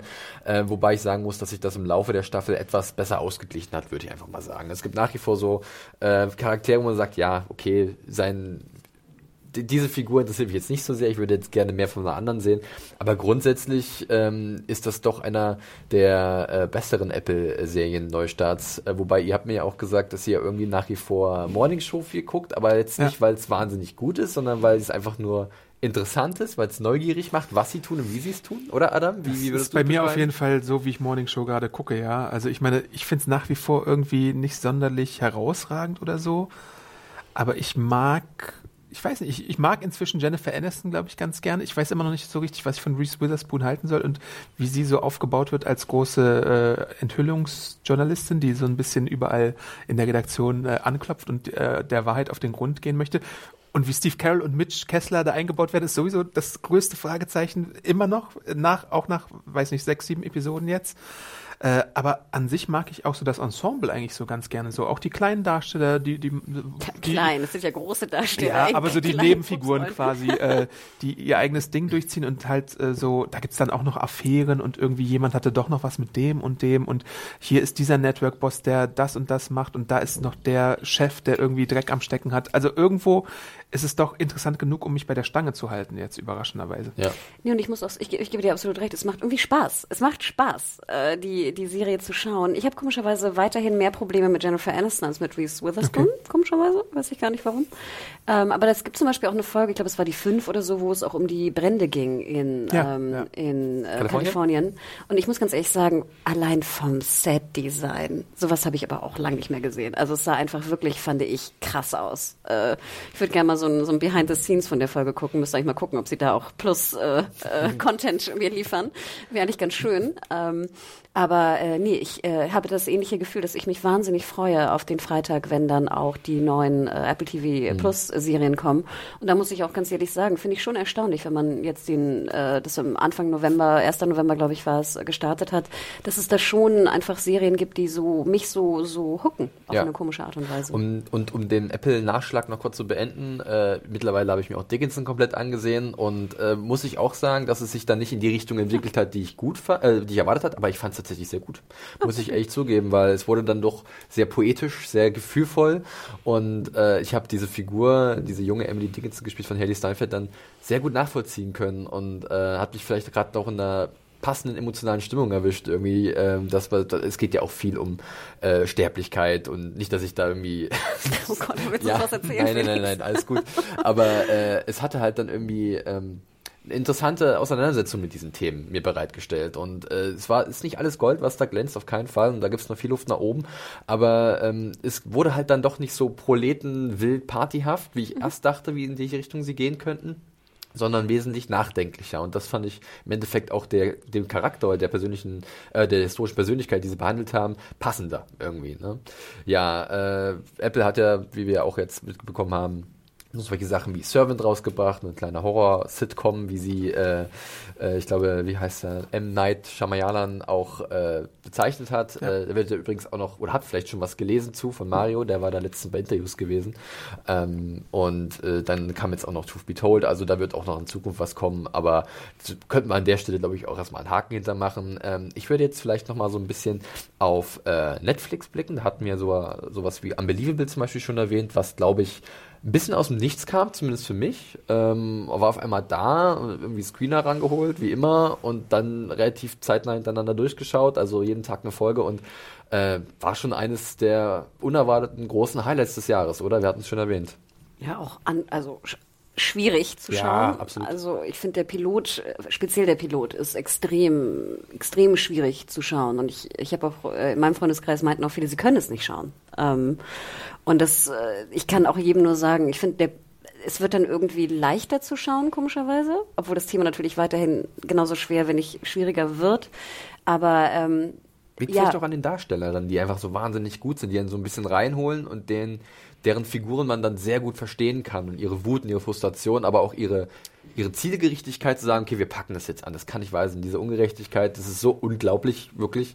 Ähm, da müssen wir was gegen tun. Also ich denke an Merit Weaver, Tony Collette, aber auch Catelyn Dever, die, die, die das junge, die junge Frau spielt, die da betroffen ist in diesem Kurze Vergewaltigungsfall. Info. Könnt doch gerne mal ins Kino gehen in Booksmart. Sehr zu empfehlen ja. mit ihr. Ähm, sorry, ja, also Unbelievable. Ich kann es ich kann's nur empfehlen. Es sind acht Folgen. Es ist eine, ein harter, hart ist zu schauen, aber es ist sehr interessant, sehr ungewöhnlich, speziell von den Frauenrollen, speziell noch von den Nebencharakteren. Hier, McDonald, glaube ich, heißt sie, äh, eine, das zweite Opfer. Hm auch was für Typen von Frauen du siehst ja. und wie wirklich mit, äh, mit psychologischen äh, Folgen von Vergewaltigung einfach mal umgegangen wird. Etwas, was wir in der Art und Weise meiner Meinung nach noch nicht in Serien gesehen haben. Mit auch einem sehr, äh, mit, nicht mit einem männlichen Blick halt, sondern mit einem weiblichen Blick auch draufschauend. Und es klingt jetzt, manche denken dann und rollen mit den Augen, muss das wieder thematisiert werden. Ja, ja, ich finde ja. schon. Also sorry, es tut mir leid und es ist doch ein Unterschied, ob ob eine Frau es dir sozusagen erzählt oder zeigt oder ob ein Mann es dir erzählt und zeigt. Es ist einfach ein Unterschied. Und ich finde das auch bei Unbelievable, finde ich, gibt es so ein paar Storylines gen Ende hin, wo ich auch denke, hm, hätte man irgendwie auch anders lösen können. trotzdem finde ich, war das sehr, sehr wichtig und, und auch natürlich eine der, der wie gesagt, ich habe es am Anfang ja schon gesagt, viel diskutiert darüber intern, ähm, sollte man sich mal anschauen. Ähm, Netflix, wo wir gerade da sind, Adam, äh, ist da bei dir noch was auf der Liste? Wir hatten, glaube ich, in dem Podcast zur Halbjahres- oder zur Jahresmitte solche Sachen wie Tuka und Birdie erwähnt. Mhm. Ähm, leider schon abgesetzt. Leider gleich wieder abgesetzt. Ach, wurde es? Ja, ist ein bisschen schade, wirklich. Ihr habt so viel Push gemacht. Und so ja, viel, ja, es hat, hat nicht geholfen. Es hat nicht gereicht. Wir sind keine ja. Birdfluencer. Ähm, das Broad City äh, in der Bojack Horseman-Welt so ein bisschen war es eigentlich gewesen. Äh, Match made in heaven. Ähm, how to get... Äh, nee, how to sell how drugs to sell online drugs hatten wir auch erwähnt. Ne? hatten wir erwähnt. Russian Doll war auch in der ersten Jahreshälfte. Aber ich würde äh, eher lieber nochmal zu HBO springen, glaube ja, ich, als, als, als zu Netflix. Bevor wir nochmal zu Netflix zurückspringen, weil ich habe da noch eine Frage an dich, aber Adam, mach erstmal. Äh, Euphoria. Ähm, ja, ist okay. ja, Kurze ja. Information äh, als wir den Podcast zur Jahresmitte aufgenommen haben, war das zwei Tage, glaube ich, vom Start von Euphoria. Das, oder das war ein paar Tage danach, deswegen konnten wir das noch nicht so richtig greifen. Und es ist auch eine Serie, die vielleicht gar nicht so einfach zu greifen ich ist. Ich wollte gerade sagen, der Pilot ist, finde ich, äh, überhaupt nicht zu greifen. Ja. Es ist, ich habe selten eine Serie erlebt, die mich gleichzeitig so fasziniert und äh, verstört hat. Und äh, ein bisschen klingt gerade wie in so einer komischen, anonymen, äh, traumatischen, Menschen haben traumatische Erlebnisse, Erlebnisse durchgemacht Runde. Also sprich ruhig. Es ist, es ist eine, eine Coming-of-Age-Serie. Mein Name ist Adam, ich bin traumatisiert von ja. Euphoria. Eine Coming-of-Age-Serie mit Zendaya in der, in der Hauptrolle als drogensüchtige Schülerin, die ihren Lebens Alltag äh, quasi erlebt, mehrere Rückfälle schon hatte und jetzt eine neue Schülerin kennenlernt. Ähm, und überhaupt der Mikrokosmos dieser amerikanischen Highschool, wie er dargestellt wird, wie Drogen konsumiert werden, wie äh, Internetphänomene äh, dargestellt werden, Dickpics, äh, Drogen, äh, Cams, Camgirls, das alles verstört einen mit, wenn man halt etwas älter ist, glaube ich. Aber es fasziniert einen auch, weil es tatsächlich sein könnte, dass es in irgendeiner kleinen Blase vielleicht wirklich so zugeht. Man möchte es, es wahrscheinlich nicht wahrhaben. Manchmal wie so eine Fantasy-Serie, wenn ja. ich ganz ehrlich bin, ne? weil es so, es, fühlt, es wirkt so unrealistisch und dennoch muss man ja irgendwie ein bisschen glauben, dass der, der Serienschöpfer, ich habe den Namen leider jetzt gerade. Levinson. Levinson, genau. Ähm, der ja selber, ich glaube, Ü30 ist mhm. mindestens, ähm, dass der sich irgendwas dabei gedacht hat und irgendwelche Informationen eingeholt hat, wobei es natürlich auch fragwürdig ist, inwiefern die Perspektive von diesem über 30-jährigen Mann das von einem 17-, 18-jährigen Highschool-Mädchen irgendwie eingefangen werden kann. Da. Also, oder ob er dann, ob bei ihm vielleicht nur so eine Idee ist, so stelle ich mir vor, leben heutzutage äh, schwer pubertierende Teenager vielleicht schon über die Puber äh, Pubertät hinaus sind und einfach ihr Leben leben. Ne? Es ist irgendwie so ein krasser Kontrast, so ein bisschen Konflikt, der sich für mich persönlich auch ab und zu beißt. Vielleicht hat er auch einen jungen Writers Room. Ja, vielleicht hat er auch einen jungen Vielleicht hat er die Darsteller mal Aber gefragt. Ist, ich, auch, ich glaube, er hat auch jede Episode geschrieben und auch ganz oft Regie geführt, wenn nicht sogar jedes Mal. Also nicht, ich glaube nicht jedes Mal, aber man merkt schon, das ist halt sein Baby. Aber du hast recht, also ich habe mich öfter schon gefragt, auch in den letzten Jahren, gerade als so Instagram hochkam ja. und YouPorn und so, ich habe mich oft gefragt, wie es ist, wenn du heute halt 15, 16 bist ja. und das, was wir also früher einfach erlebt haben, einfach mal 10 in einem so krassen Multiplikatoreffekt haben mit so viel äh, Social Media und so viel Möglichkeiten und so viel Internet und so viel ja. Überwachung und, und, genau und Drogen und äh, weiß nicht, Dark. Da. Und, und, ich finde das spannend, weil im Endeffekt haben wir mit mit ähm, Sex Education auch so einen Blick auf einen, einen jungen Menschen oder oder das junge Menschen gehabt, bloß halt etwas harmloser, aber auch irgendwie nahbar oder nachvollziehbar. Äh, How to Sell Drugs Online Fast hat ja auch so ein bisschen das be beleuchtet. Also es gibt da, glaube ich, keine allgemeine Weisheit, wie man die Jugend von heute, ich sag's mal so, einfangen kann. Aber das ist halt so ein Extrem, ne? Genau, und ich glaube, ihr habt recht, es ist natürlich super extrem und du hast recht, es wirkt fast wie eine Fantasy-Welt, weil es einfach auch so schön aussieht. Ja, das muss man also sagen. Soundtrack. Es hat so eine Neon-Optik. Der, genau. der Score von Labyrinth ist oh. einfach, ich habe ich hab ihn so oft gehört in diesem Jahr. Ich habe ich hab darauf gewartet, dass der Soundtrack veröffentlicht wurde. Davor hat HBO das auf YouTube äh, gestellt, also die Key-Tracks sozusagen. Dann, als es bei Spotify war, war ich sogar ein bisschen enttäuscht, weil das nicht genau die gleichen Versionen waren wie in der Serie. Ähm, aber es, es hatte eine hypnotische Sogwirkung auf mich. Ich habe erstmal ein bisschen gebraucht und dann habe ich die ersten paar Episoden am Stück gesehen und dann halt den Rest wöchentlich. Aber ja. es ist so, du hast halt super interessante Charaktere, die alle so gebrochen sind mit ihr in ihren jungen Jahren auch.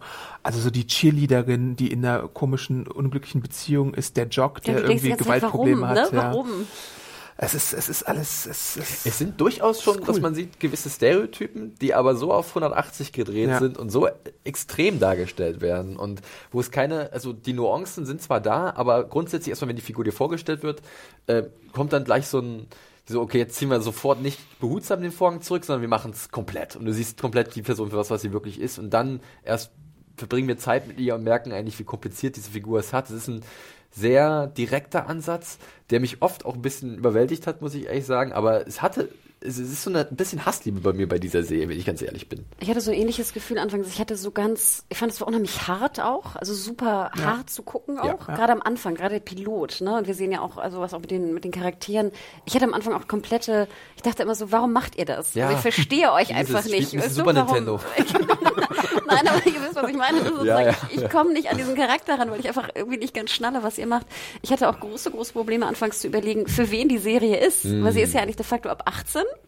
Ist es so ein bisschen Voyeurismus für eine genau. ältere Generation oder ja, ist es für eine junge? Das meine ich ja mit fasziniert und abgestoßen, weil man sich halt auch schlecht fühlt, wenn man die Serie genau. guckt irgendwo. Und dann gebe ich dir aber absolut recht. Bei mir kam es, glaube ich, erst so in Folge 3 oder so, mhm. wo ich dann auf einmal so einen typischen, auch einen 180 hatte, dass ich auf einmal alle Figuren verstehen konnte ja. und irgendwie dachte, oh Gott, ich, ich verstehe dich, ich verstehe deine Probleme und ich verstehe, warum du die Sache, Sachen tust, die du machst. Dann Hast du dir dann so Glitzeraugenbrauen auch gemacht? Ich habe mir so eine Ledercap aufgesetzt und meinen Laptop angemacht und der Amazon-Wunschliste gestellt ah ja, alles klar, alles klar. Nein, also natürlich ist es extrem, extrem, extrem. Und ich kann auch verstehen, wenn einfach äh, Zuschauer auch manchmal sagen, es ist nicht meins. Ja. Ne? Absolut. Ich hatte dann, glaube ich, wie gesagt, ab Folge drei habe ich dann, glaube ich, auch getwittert, Euphorie für Euphoria, ja. weil es wirklich, aber ich kann, glaube ich, immer noch nicht ganz definieren, warum. Weil es immer noch modernes Teenie-Märchen, das, also zumindest wie es inszeniert ist, ne? da gibt es so Tanzball-Szenen oder denkst, es ist so ein aus einem Guss, aber dann gleichzeitig eine äh, schöne Liebesgeschichte auch irgendwo. Ja, aber schön, dann gibt es ja. auch hier ähm, äh, Missbrauch wird auch thematisiert, mhm. ähm, ob es jetzt sexueller ist oder körperlicher. Das ist also das ist ich ein kann, verrücktes Teil. Ich kann sehr empfehlen. Ich habe ja neulich erst Assassination Nation gesehen. Mhm. Danke nochmal an Schröck, der das ja auch empfohlen hat, was auch von Levinson ist, den er vorher gemacht hat. Und ich finde, es ist eigentlich faszinierend, nachdem man Euphoria gesehen hat, nochmal Assassination Nation zu sehen. Habt ihr den Film gesehen zufällig? Nein weil du siehst ganz viele Ansätze, die er, finde ich, in Assassination Nation, sorry, ich erwähne diesen Ausdruck, diesen Titel jetzt schon sehr oft, in dem Film, er versucht sie, aber es funktioniert nicht so ganz im Film. Aber du siehst die Ansätze alle. Du ja. siehst Szenen, du siehst Momente mit, der mit der Kamera. Ich erwähne auch sehr gern hier äh, Bella, nicht Bella Hadid, wie heißt Thorn? sie? Bella Thorne. Fantastisch in dem Film. Ich kann es nicht oft genug sagen. Geradezu Meta, würde ich sagen. Genius. Und auch wieder so eine klassische wenn du den Look siehst, wie sie dann als Cheerleaderin tanzt, ist das so der klassische Euphoria-Look, auch mit der Musik und ähnlichem. Äh, nachher wird es natürlich crazy und ich finde auch den, den, den zweiten Part, sozusagen den Purge-Part, auch extrem doof, muss ich ganz ehrlich gestehen. Aber wenn ihr, wie gesagt, Euphoria mochtet, dann guckt mal Assassination Nation. Ist, glaube ich, gerade immer noch bei Prime Video oder mhm. irgendwo im Streaming-Paket auch mit drin. Weil es also schön ist zu sehen, wie der Regisseur und Creator einfach, wie ich finde, gelernt hat. Ja. Und perfektioniert, was funktioniert. Ja. So ein kleiner. Ähm, springen wir mal noch ein bisschen weiter. Wir haben noch, wir sind zwar schon etwas drüber, aber ich würde sagen, wir sind gerade so gut im Flow, wir, wir ziehen das noch ein bisschen weiter durch. Ähm, ganz kurz, Hanna, äh, Frage an dich, weil bevor ich es vergesse, Netflix ähm, wir hatten schon How to Set äh, Drugs Online Fast erwähnt. Thema deutsche Serien ist auch ein bisschen dein Steckenpferd natürlich, bekanntermaßen. Äh, Skylines lief zum Beispiel auch dieses Jahr, auch da eine zweite Staffel. War jetzt nichts Neues, aber ähm, wie war da deine Einschätzung oder generell so zum deutschen Serienmarkt? Mal ganz kurz in der Nutshell. Genau, also hier von Netflix, ich fand es halt sehr schade. Ich hatte das Gefühl, ähm, How to Sell Drugs Online Fast hat super funktioniert. War mhm. auch sehr buzzy, fand ich. Ja. War auch sehr kurzer Buzz, aber ein sehr harter Buzz. Ne? Ich, ich fand es ähm, ja auch gut durchaus kurzweilig. Äh, genau, hat auch Spaß gemacht. Ähm, Skylines fand ich ging so ein bisschen unter, war jetzt auch nicht meins persönlich. Mhm. Gab ja so ein bisschen Trubel auch, weil ich glaube, die Informationsmechanismen dabei äh, Netflix haben glaube ich auch nicht so ganz funktioniert. Der Schauspieler, der Hauptdarsteller hat es ja dann irgendwie auch verkündet bei ja. Instagram. Ja. Witzigerweise habe ich jetzt auch neulich erst wieder aus der aus der Branche auch gehört, dass das wohl nicht besonders, äh, sag ich mal, nett gemacht wurde ja. ähm, von von Seiten äh, von Seiten, nennen wir es mal so. Ähm, und äh, das dritte, was du nanntest, Dark, ja, natürlich eine ganz fantastische deutsche Serie. Und ich meine, wir werden ja auch oft immer angepupt, dass wir zu wenig über Dark berichten. Nein, es ist wirklich eine sehr, sehr gute Serie. Keine Frage. Ich fand halt ein bisschen schade, dass es so in den Sommer fiel und halt so ein bisschen unterging. Mhm. Denn wir auch wissen, ich meine, Netflix hat natürlich früher sehr viel Media gemacht und sehr viel Werbung gemacht. Dafür standen sie ja auch. Ich meine, das, das Werbebudget ist ja auch kein Geheimnis. Von den vielen Milliarden, die da irgendwie auch ausgegeben wurden, waren ja immer zwei, also ein hoher Anteil auch an, an Werbung. Und ich denke, man hat so ein bisschen gesehen, dass die Strategie haben sie ja relativ geändert auch dieses Jahr. Klar, es gab noch Autoform und ähnliches. Aber ich fand, Dark hat der zweite Staffel leider so ein bisschen gelitten. Mhm. Zumindest in Deutschland. Also ich hatte das Gefühl, der Buzz war international fast größer als in Deutschland. Es ging irgendwie unter. Und ja. das fand ich so ein bisschen schade. Ähm, und Fazit, deutsche Serien bei Netflix, ich meine, da kommt, da kommt noch was, oder? Kommt da noch dieses Jahr eine? Es war jetzt noch dieses Zeit des Versprechens, Ver Dingsbums. Habe ich noch nicht Ja. Zeit der Geheimnisse, oder? Zeit der Geheimnisse. Ich glaube, Lorin fand das ja ganz gut, ne? Ja, gab es bei uns auch eine Review zu. Ähm, Dieses Jahr kommt, glaube ich, nichts ich mehr. glaube, jetzt durch. Ähm, Ach, die Welle. Oh. die, We- ach, die Welle war zum Beispiel noch, was ja. Äh, Also da dachte ich wirklich, wer auf dem Papier dachte, das sei eine gute Idee, das verstehe ich nicht. Ich verstehe es wirklich tja, nicht. tja. Also da würde ich jetzt mal passen. Und ich glaube, die Bavarians und wie sie alle heißen, kommen ja noch Tribes dann, of ne? Europa und diese Geschichten, ja. Ansonsten irgendeine deutsche Serie, die äh, woanders lief, wo du sagst, die hat nachträglich, ich weiß mal, war der Pass dieses Jahr? Ja, also Pass war ja sehr erfolgreich Anfang des Jahres bei Sky, lief jetzt ja gerade erst im ZDF oder läuft noch, Genau. gar nicht. Ähm, aber war ja wirklich, ist gut angekommen. Das Österreich, nee, Deutsch ist es schon, oder? Aber es spielt zur Deutsch es. österreichische Grenze. Co-Produktion auch ähm, und hier oft Cheref heißt glaube ich der Hauptdarsteller, war Ja. wirklich sehr amüsant. Also wer da, wie gesagt, ich brauche Untertitel dafür, obwohl ich mal ein Jahr in Wien gelebt habe, aber ich brauche wirklich Untertitel dafür. Ich würde schon Das sagen, dass, alten True Detective, wie ich es liebevoll nenne. ich glaube, Pass ist wirklich äh, und ich meine Hinterfing auch zweite Staffel, ne? Mhm. Vergessen wir auch immer so ein bisschen, aber sehr beliebt, ne? Also darf man nicht vergessen vom BR die Produktion ähm, wird sehr gern geschaut, ist auch sehr sehr gut finde ich. Ähm, also da ist schon was passiert auf dem deutschen Markt. Wie ich finde immer noch nicht so viel, wie ich mir gerne gewünscht hätte, sagen wir so. Aber ich glaube, man merkt, dass da jetzt äh, einfach was passiert, dass, dass äh, wahnsinnig viel produziert wird weiterhin. Das muss ja Ähm, auch erstmal produziert werden. Ne? Das, genau. was man jetzt umsetzen will, ne? die Ideen, die man äh, entwickelt. Man hört auch so ein bisschen von den Autoren, dass jetzt natürlich auch fast die Autoren knapp werden. Ne? Also dass äh, die Writers Room jetzt auch aufgestockt werden, diverser werden, dass wir jetzt endlich mal auch über Writers Rooms überhaupt in Deutschland reden, ist ja schon ein, ein Novum, was wir vor zwei, Dementsprechend drei braucht man auch Jahren. Nachwuchs. Und Genau. der muss auch erstmal kommen. Ich meine, nächstes Jahr relativ früh erwartet uns Babylon Berlin. Ne? Die dritte Staffel müsste es da schon sein. Genau, dritte Staffel startet im Januar. ich glaube, es war Januar, oder? Ja. Ähm, ich glaube, Bo, zweite Staffel kommt ja auch. Ähm, Hausen. Hausen. wird jetzt erst gedreht, genau.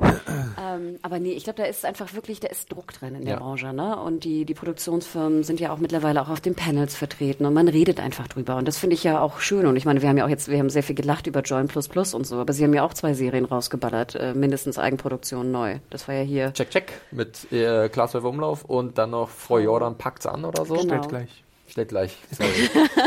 Hebt hoch. Die aber, glaube ich, beide nicht so super Die Umzugsserie. waren. ja, ging so, ne? Also ich fand auch, das war jetzt nicht die, finde ich, muss man nicht gesehen haben, sagen wir so. Aber ich, wie gesagt, ich finde, man merkt, dass da neue Ansätze versucht werden umzusetzen. Und das finde ich ist ja wirklich löblich und, und sehr, sehr gut. Ähm, machen wir nochmal einen ganz kurzen Schwenker zu Amazon, weil ich habe überlegt, wenn wir jetzt gerade über Netflix gesprochen haben, äh, für der andere große Anbieter muss auch nochmal ganz kurz erwähnt werden, wobei ich sagen muss, da fand ich es, was die Neustarts dieses Jahr anging, relativ überschaubar. Ähm, an dann haben wir schon erwähnt, Adam, eine ganz tolle äh, Rotoskopie-Serie Ja. äh, von, äh, ich habe den Namen extra mal aufgeschrieben, weil ich bringe ihn mal ein bisschen durch, Der durcheinander. Bojack-Mensch. Bojack Mensch, Raphael Bob Waxberg, oder Waxberg, zusammen mit Kate Purdy. Ähm, ja, auch ein bisschen märchenhaft, äh, träumerisch, äh, ein Abenteuer zwischen Raum und Zeit über eine junge Frau, die dem mysteriösen Tod ihres Vaters nachgeht und ähm, dabei so selbst in die tiefsten Abgründe ihrer Seele und ihrer Psyche abtaucht und es wird irgendwie dann sehr fantastisch und Ja. äh, es ist interessant, wie sich da mit Themen wie zum Beispiel auch psychologische Störungen auseinandergesetzt wird ähm, oder auch eine generationenübergreifende ähm, ja, Fähigkeiten, wenn man das schon so nennen kann. Und äh, das ist äh, auch etwas sehr Schönes gewesen, ich fand. Auch von der, von, allein von, von der Art, wie es äh, gezeichnet gewesen ist. Tatsächlich für mich von der Animation her und von den Dialogen her äh, mit einer der stärksten Serien äh, des Jahres. Äh, kann man sich auch relativ schnell angucken. Das finde ich ja immer sehr gut. Und dann ist es auch noch von der Qualität her sehr spannend. Ja. Also das, das ist auf jeden Fall eine Empfehlung, Großer die wir hier noch aussprechen. Ich fand, es war vor allem auch ein sehr guter Pilot. ist. Ja, ja. Ne, was wir, finde ich, ja auch jetzt so manchmal ein bisschen seltener hatten dieses Jahr. Aber es war ein hervorragender Pilot, fand ich. Ja. Ja, aber ansonsten war bei Amazon natürlich The Boys, ich will es nicht vergessen, aber haben wir ja auch eigentlich schon relativ viel drüber gesprochen, wurde äh, letzten erst im Podcast wieder von uns erwähnt, da gibt es noch einen Podcast mit äh, Hannah und Tim zu, ähm, war halt für viele äh, auch eine große Sommerüberraschung, äh, lief auch für Amazon wahnsinnig gut. Äh, Carnival Row hatten wir auch einen kleinen Podcast zu, ist aber auch eher okay als richtig gut. Also würde ich sagen, ähm, Amazon da noch ein bisschen Luft nach oben. Sie hat natürlich mit Fleabag äh, einen fantastischen Rückkehrer in ihrem Programm, äh, letzte Staffel, die ja alle geliebt haben. Und Miss sich die dritte auch- Staffel, ist auch ziemlich Miss. Maisel bei Fleabag hat man sich jede Woche gewundert, wie gut kann eine Serie sein.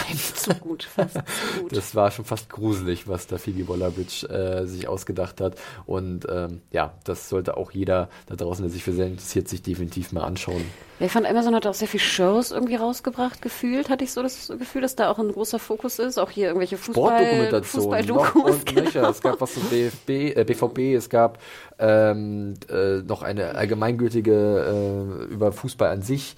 Ähm, die All or Nothing Reihe wird wahrscheinlich auch noch weiter bespielt. Also da ist man gerade auch hinten dran irgendwie, dass äh, ja das Programm oder den Katalog aufzustocken äh, und vielleicht auch gar nicht so doof. Jetzt gab es ja auch letztens die Meldung, dass zum Beispiel die Champions League teilweise zu Amazon wechseln wird im Jahr 2021 und wenn man halt dann so ein, man will ja seine Leute dann binden, ne? wenn man sagt, wir haben nicht nur Live-Fußball, wir haben auch eine coole Dokumentation über Manchester City, guckt doch mal da rein, das ist ja Synergien erzeugen, klassisches, klassisches Ding. War die BVB-Doku nicht sogar wöchentlich? Das fand ich ja sehr Die kam, ungewöhnlich. hatte sogar zwischendurch dann nochmal eine, zwei Wochen Pause. Das war auch etwas eigenartig. Und die, die Doku an sich, ich fand die, den Auftrag ganz nett, aber hat dann auch sich so ein bisschen, war dann ein bisschen zu viel PR, muss man ganz ehrlich sagen. Hat halt der Verein sehr gut genutzt, um so ein bisschen, ähm, ja, sich ein wunderbares Licht zu rücken. Logisch, klar, äh, ein bisschen Geschichte hat man auch bekommen, aber es war doch relativ unkritisch. Äh, und ich erwarte nicht, dass man super kritisch mit so einem Thema umgeht, aber ähm, es war dann jetzt nicht so ergiebig, sagen wir es so.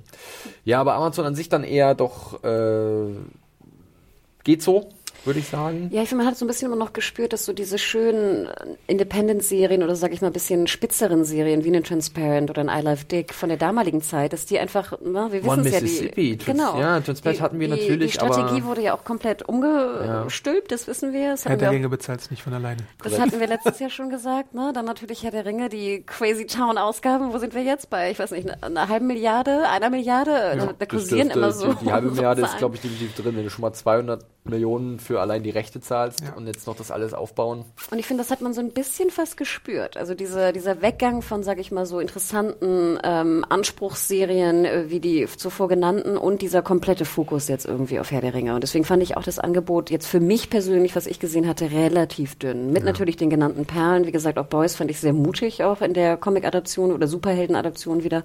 Ich freue mich auch sehr auf die zweite Staffel, die ja auch schon abgedreht ist, soweit ich weiß. Ne? Die kommt jetzt Auf auch schnell, Weg auf jeden Fall. Ne? Der Da Trailer gab's gab es jetzt Trailer ja. und so.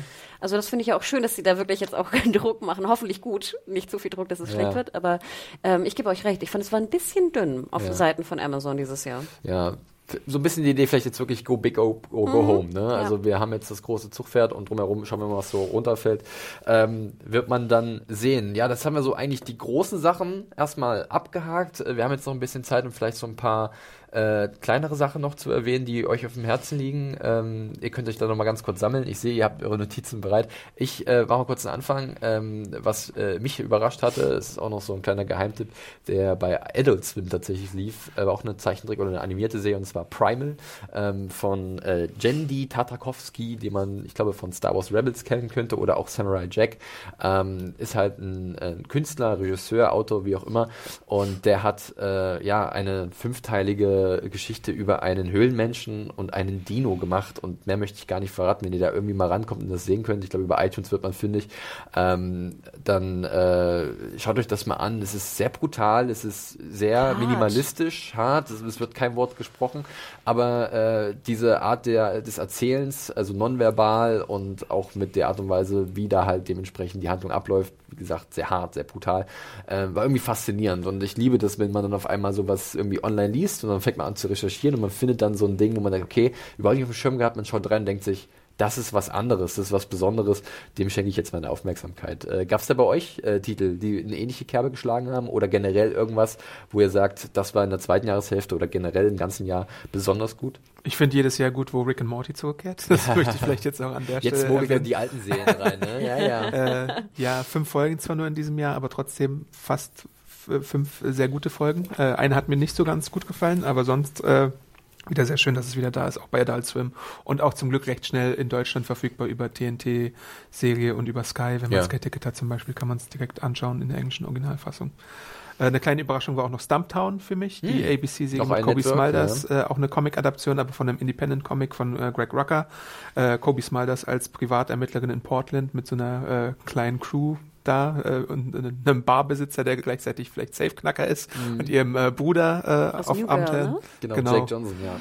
Äh, Mann. das, ist, das ist eine Serie, ja, die finde ich eigentlich ganz gut. Das ist jetzt nichts irgendwie herausragendes, aber ich schaue es mir halt gerne ist charmant, an. absolut. Die ist bin schon bei dir. lizenziert in Deutschland, oder? Ja, glaube noch nicht. Ah, glaube okay. noch nicht, ist noch, wird noch gesucht, aber der, der zugreift, es ist durchaus kurzweilig. Es Ja. ist immer noch so ein bisschen unausge, aus- unausgegoren, wohin sie wollen, aber äh, ähm, ja, Kobe Smollers und Jake Johnson, äh, sehr gute Chemie und generell sehr charmante Darsteller. Da lässt man sich gut mitreißen. Es ist ja auch de facto die Kobe Smulders Show, oder? Ja. Sie trägt einfach diese ganze Serie. Und das ist auch wirklich es ist auch bezaubernd. schön, dass sie eine Serie Ja. bekommen hat, weil ich glaube zwischendurch, ich fand sie immer so ein bisschen verschenkt in ihrer Rolle. Ich glaub, wie hieß sie Marina, Martina Hill? Maria da hat sie immer, Maria hat sie immer ihre Gastauftritte gehabt im Marvel-Universum. Äh, und äh, dann zwischendurch, ich überleg grad, war sie in irgendwas nochmal Größerem zu sehen? Sie war, hat so ein bisschen, war so suchend nach How I Met Your Mother, ne? Ich überlege. Sie war in dieser einen Netflix-Comedy Friends from Ach College. ja, Ach das fand ich ja, auch oh nicht Gott, so prall, tut mir ja. leid. Ne? Gab es da nicht noch eine. Nee, ah, Da stimmt. gab es, glaube ich, zwei Staffeln. Naja. Hanna, bei dir, was steht noch auf der Liste? Ähm, ich hatte noch auf der Liste, aber ihr habt es schon erwähnt, wie ich gerade sehe, What We Do in the Shadows. Hm. Vielleicht nur kurz die Info auch. Das ist, glaube ich, eine der wenigen neuen Comedies, die ich in meinen Top Ten habe. Ähm, fantastisch, lustig, super. Ach, ich, ich kann es anders nicht be beschreiben. Und äh, im Endeffekt kommt es ja auch äh, zeitnah nach Deutschland. Wir Ja. dürfen noch nicht verraten, wohin, aber es wird zeitnah in Deutschland auch bei einem Streaming-Anbieter, der vielleicht nicht äh, überall vorhanden ist, aber er wird zu sehen sein. Und das Ja. finde ich ja auch immer ganz schön. Eine, eine klasse FX-Serie. Und da haben sie auch wieder so das alte FX-Tum, dass die ja auch immer sehr kreative Geschichten haben. Und eine Serie möchte ich noch erwähnen, weil ich da irgendwie immer noch viel diskutiere drüber. His Dark Materials. Ja, ist interessant. Ähm, Habe ich auch letzt tatsächlich auf Twitter eine Anfrage bekommen, ob wir dazu noch was machen, podcastmäßig. Und wir hatten, können wir mal ganz ehrlich sagen, wir haben ja überlegt. Ne? Es gab ja dann den Deutschlandstart, auch ein bisschen verspätet. Ende November, glaube ich, war das irgendwie, auch bei Sky zu sehen. Ähm, und ich fand ja die ersten paar Folgen, die ich gesehen habe, ging so. Aber es soll besser we- werden. Also ich, ich habe es mir, glaube ich, für Weihnachten so ein bisschen vorgenommen, weil ich glaube, es könnte gut zu Weihnachten passen. Ein bisschen Fantasy, ein bisschen jugendliche Unschuld, die da mit drin ist. Mir geht es ähnlich. Ich habe, ich gehöre zu den Leuten, die das, das Fandom auch nicht kennen. Ich habe die Bücher nicht gelesen und ich dachte mir, so muss es wohl Leuten gehen, die die Bücher nicht kennen. Was, wo ich sagen würde, meist kenne ich dann irgendwie auch die Ja. Grundlage. Ich bin completely lost. Ich habe den Piloten gesehen und dachte, ich schnall nix. Ich habe keinen Plan, was hier gerade passiert, was hier abläuft. Ich finde auch nachher wird es, ich finde es sehr interessant. Ich mag den Look gerne und ich mag vieles daran, aber ich glaube, ja, ich glaube, wir sind noch nicht so weit, darüber intensiv Ja, sprechen ja. zu können. Und wir haben leider auch nicht den großen Fan bei uns im Team, was vielleicht auch ein bisschen schade ist. Ich habe von einer Freundin gehört, die großer Fan ist, dass sie es ganz fantastisch findet. Ja. Das war aber Ähm, auch meine Einschätzung, weil ich hatte das Gefühl, dass es sehr nah dran war. Ich habe mich ein bisschen, ein bisschen quer gelesen so nah, nah dran war an den Büchern. Äh, und deswegen habe ich auch vermutet, dass wahrscheinlich eingefleischte Kenner da sich sehr gut wiedererkennen. Ähm, für mich war es halt auch ein bisschen, was passiert hier gerade? Wer, wer spricht hier eigentlich gerade? Welches Tier? Was, das Tier war gerade noch kein Frettchen, sondern ein Fuchs. Was ist hier los? Wer spricht gerade? Genau, also das ist irgendwie etwas eigenartig. Äh, ich sehe gerade hier noch, ähm, weil ich eigentlich fand ich es interessant, äh, wir hatten ja Netflix schon ein bisschen abgehakt, aber ich würde es mal erwähnen, The Politician, die erste große Ryan Murphy-Serie für Netflix, wo man auch äh, gewisse Erwartungen hatte. Eine Äh, weitere Serie, für die ich keine Zeit hatte bisher. ich habe sie komplett gesehen und ich fand, da waren auch interessante Ideen dabei, aber auch viel sehr unausgegoren irgendwie dann nicht das umgesetzt, was man umsetzen konnte. Ähm, es hatte diesen klassischen leicht palpigen Einschlag, ähm, war sehr pastellig von der Farbgebung und äh, einen durchaus gelungenen Cast und schöne, äh, ein, zwei schöne Musiknummern drin. Ähm, aber irgendwie war es dann sehr leer. Das fand ich schade. Ich war auch am meisten fasziniert vom Setdesign Ja. und von lila Hosen mit roten Pullovern. Hatte ein bisschen was von Wes Anderson, muss ich sagen, die Symmetrie, die mal äh, erzeugt wurde. Und die Farben, das Ja. war Wahnsinn. Ähm, ja, ich finde, es, es gab Momente und es gab auch eine Folge, ich glaube, die fünfte war es, die auch wirklich interessant war, Mhm. wo es echt nochmal Fahrt und auch super, super interesting wurde. Aber mich hat es auch, Ich glaube, meinst du die, wo der Fokus auf einen Schüler gelegt wird? Ja, die war sehr gut. ne, also da ja. wirklich ist, Weil die konnte man auch gut einordnen äh, in, in, auf, auf Erwachsene. Ne? Wie, wie verhält sich ein Wähler? Ja. aber ich war auch ein bisschen enttäuscht, sage ich mal. Ich hatte irgendwie doch ein bisschen mehr erwartet von Ryan Murphy, dass er Mhm. mir auch vor allem ein bisschen mehr was, was Neueres gibt. Ich fand, Mhm. es war dann irgendwie, ich hatte das Gefühl, es war teilweise so eine Mischung aus Glee und, und ich weiß gar nicht, und noch was irgendwie. Ja, ja. The Act natürlich in der bisschen Variation. drin, ähm, ich, äh, ich bin auch nicht so richtig reingekommen. Ich glaube, mir fehlen auch noch zwei Folgen. Das ist auf meinem Pile of Shame, äh, wenn ich es abschließen möchte. Das Spannende ist tatsächlich, die, die letzte Folge äh, ist ziemlich gut, weil da wird eine ganz neue Geschichte aufgemacht und es gibt auch zwei sehr coole ähm, Auftritte, ähm, die möchte ich jetzt nicht vorwegnehmen, äh, von zwei unerwarteten älteren Schauspielerinnen und äh, die Serie macht einen Riesensprung. Die Idee ist ja, dass irgendwie jede Staffel dieser Hauptcharakter eine andere politische Herausforderung sich annimmt und äh, in der ersten geht es halt so ein bisschen um, dass er Schülersprecher werden will und in der letzten ist es so, als würde da eigentlich erst die interessantere Geschichte losgehen und da möchte man sofort die zweite Staffel, so absurd das ist, weil vorher hat man sich ein bisschen rumgeärgert, weil man nicht vom Fleck kommt, aber in der letzten Episode dieser ersten Staffel denkt man sich, okay, jetzt sofort die zweite bitte, weil jetzt geht's erst richtig ans Eingemachte. Das Okay. ist das Absurde, ja. dann Deswegen freue ich mich auch ein bisschen tatsächlich auf Politician. Und gerade wenn du noch zwei hast, dann mach Ja. das mal. Und ähm, da, da wird nämlich eine Idee in den Raum gestellt, die wirklich äh, Potenzial hat für eine bessere zweite Staffel. Kommt in meinen Weihnachtsbinge. Ja, so viel ist es ja zum Glück nicht. Ähm, du hast ja dann nur noch die zwei offen. Ja, äh, ansonsten, ich schaue noch mal ein bisschen quer. Wir haben es schon erwähnt, HBO hat ein sehr gutes Jahr gehabt. Ne? Da sind wir uns, glaube ich, alle einig. Es gab auch so Comedies wie The Righteous Gemstones. Bisschen speziell von Danny McBride. Gibt es auch demnächst dann bei, äh, bei, bei Sky. Äh, klar, Game of Thrones. Haben wir genug drüber gesagt, war mit drin. Müssen wir jetzt nicht nochmal erwähnen. Ähm, ich denke an sowas wie The Deuce. Ich hatte es vorhin kurz erwähnt, ist auch zu Ende gegangen. Gibt es auch demnächst die dritte Staffel bei Sky. Also da könnt ihr das alles nachholen, was bei HBO zu Ende gegangen ist oder gezeigt wurde. Vielleicht kurzer Hinweis, äh, ich würde mich ja auch sehr freuen, jetzt wo die Lizenz verlängert wurde, wenn äh, Sky Deutschland auch wieder auf 24 Stunden nach US gehen Ja, das würde. wär schön. Ne? Weil jetzt zum Beispiel, du hast es erwähnt, wir haben so viele Serien erwähnt wie in Euphoria. Chernobyl war ja noch, war ja auch eine Sky Original mit Co-Produktion, Ja. das dürfen wir nicht vergessen. Aber es würde mich doch sehr freuen. Wenn wir wieder näher rankommen. Genau. Wir wollen nicht warten in Deutschland. Ähm, ich kann nachvollziehen, dass es manchmal nicht ganz so einfach ist, aus lizenzrechtlichen Gründen. Auch wenn es um eine Synchro geht, logisch, da muss auch Arbeit reinfließen. Aber es ist natürlich schon bitter, wenn auf einmal eine Diskussion, gerade wenn man online unterwegs ist und dann vielleicht von irgendwelchen Spoilern überrascht wird. Und ich wollte gerade sagen, den Watchmen, ne, das ist schon, es ist hart. Es ist, also da tut mir das Herz weh. Ja, so ist es, so ist es. Ja, ähm, dann sind wir, glaube ich, ganz gut durch. Aber ich, ich habe noch eine allerletzte Chance. Ist gibt's noch irgendwas oder ihr schüttelt dem Kopf, alles gut, äh, hervorragend. Ähm, dann haben wir es wirklich geschafft. Äh, mit unserem Podcast zum Serienjahr 2019, vor allem mit Fokus auf die neuen Serien. Hört nochmal den von äh, aus dem Juni. Wie gesagt, den werde ich verlinken. Dann ergänzt sich das vielleicht ganz gut. Und äh, ich hoffe, ihr hattet bis hierhin äh, etwas Spaß und wir haben euch ein paar interessante Einblicke geben können, wie wir das so wahrgenommen haben. Und wie immer sind wir natürlich auch gespannt, was ihr zu sagen habt. Du hattest, hattest du dein Fazit, wie du das Jahr fandest, eigentlich erwähnt am Anfang? Sorry. Ja, ich hatte es kurz ein bisschen, äh, naja, es war ja in die Richtung übersättigt an manchen Stellen Stimmt, und so. Also da, da sind wir durch. Da muss ich jetzt Okay. nicht nochmal es war, es ist wie immer ein äh, Meckern auf hohem Niveau, weil im Endeffekt das, was uns angeboten wird, ist so viel wie selten zuvor und dementsprechend kann man da auch viele Sachen sich rauspicken. Wie gesagt, ich habe es ja auch erwähnt, ich habe halt viele Sketch-Sachen äh, geguckt, wo ich dachte, okay, das hätte ich niemals gedacht, das war immer das Angebot wieder da ist. Sowas wie Alternatino mit Arturo Castro oder I Think uh, You Should Leave von Tim Robinson, eine super Netflix-Sketch-Comedy, die ich schon mehrfach gesehen habe dieses Jahr, weil sie einfach so unfassbar witzig ist.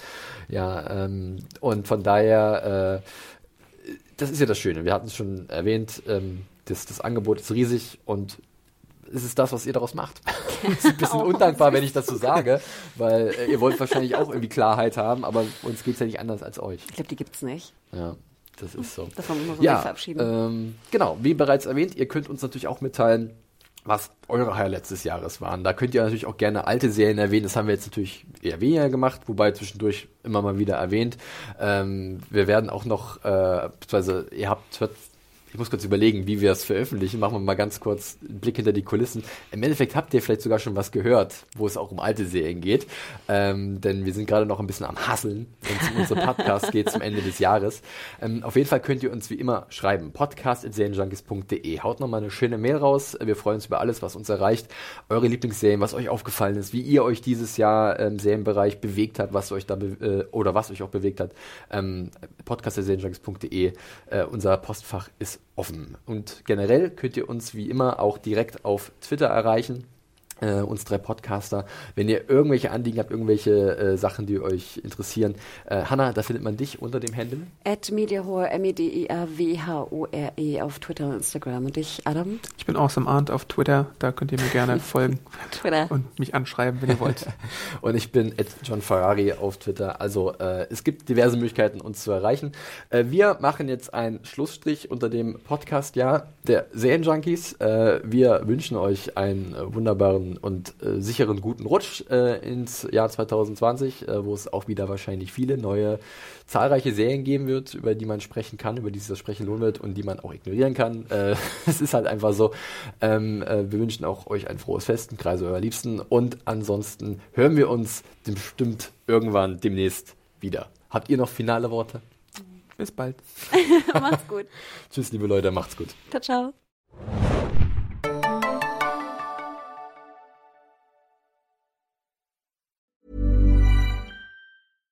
Even when we're on a budget, we still deserve nice things. Quince is a place to scoop up stunning high-end goods for 50 to 80% less than similar brands. They have buttery soft cashmere sweaters starting at $50, luxurious Italian leather bags, and so much more. Plus, Quince only works with factories that use safe, ethical, and responsible manufacturing. Get the high-end goods you'll love without the high price tag with Quince. Go to quince.com slash style for free shipping and 365-day returns.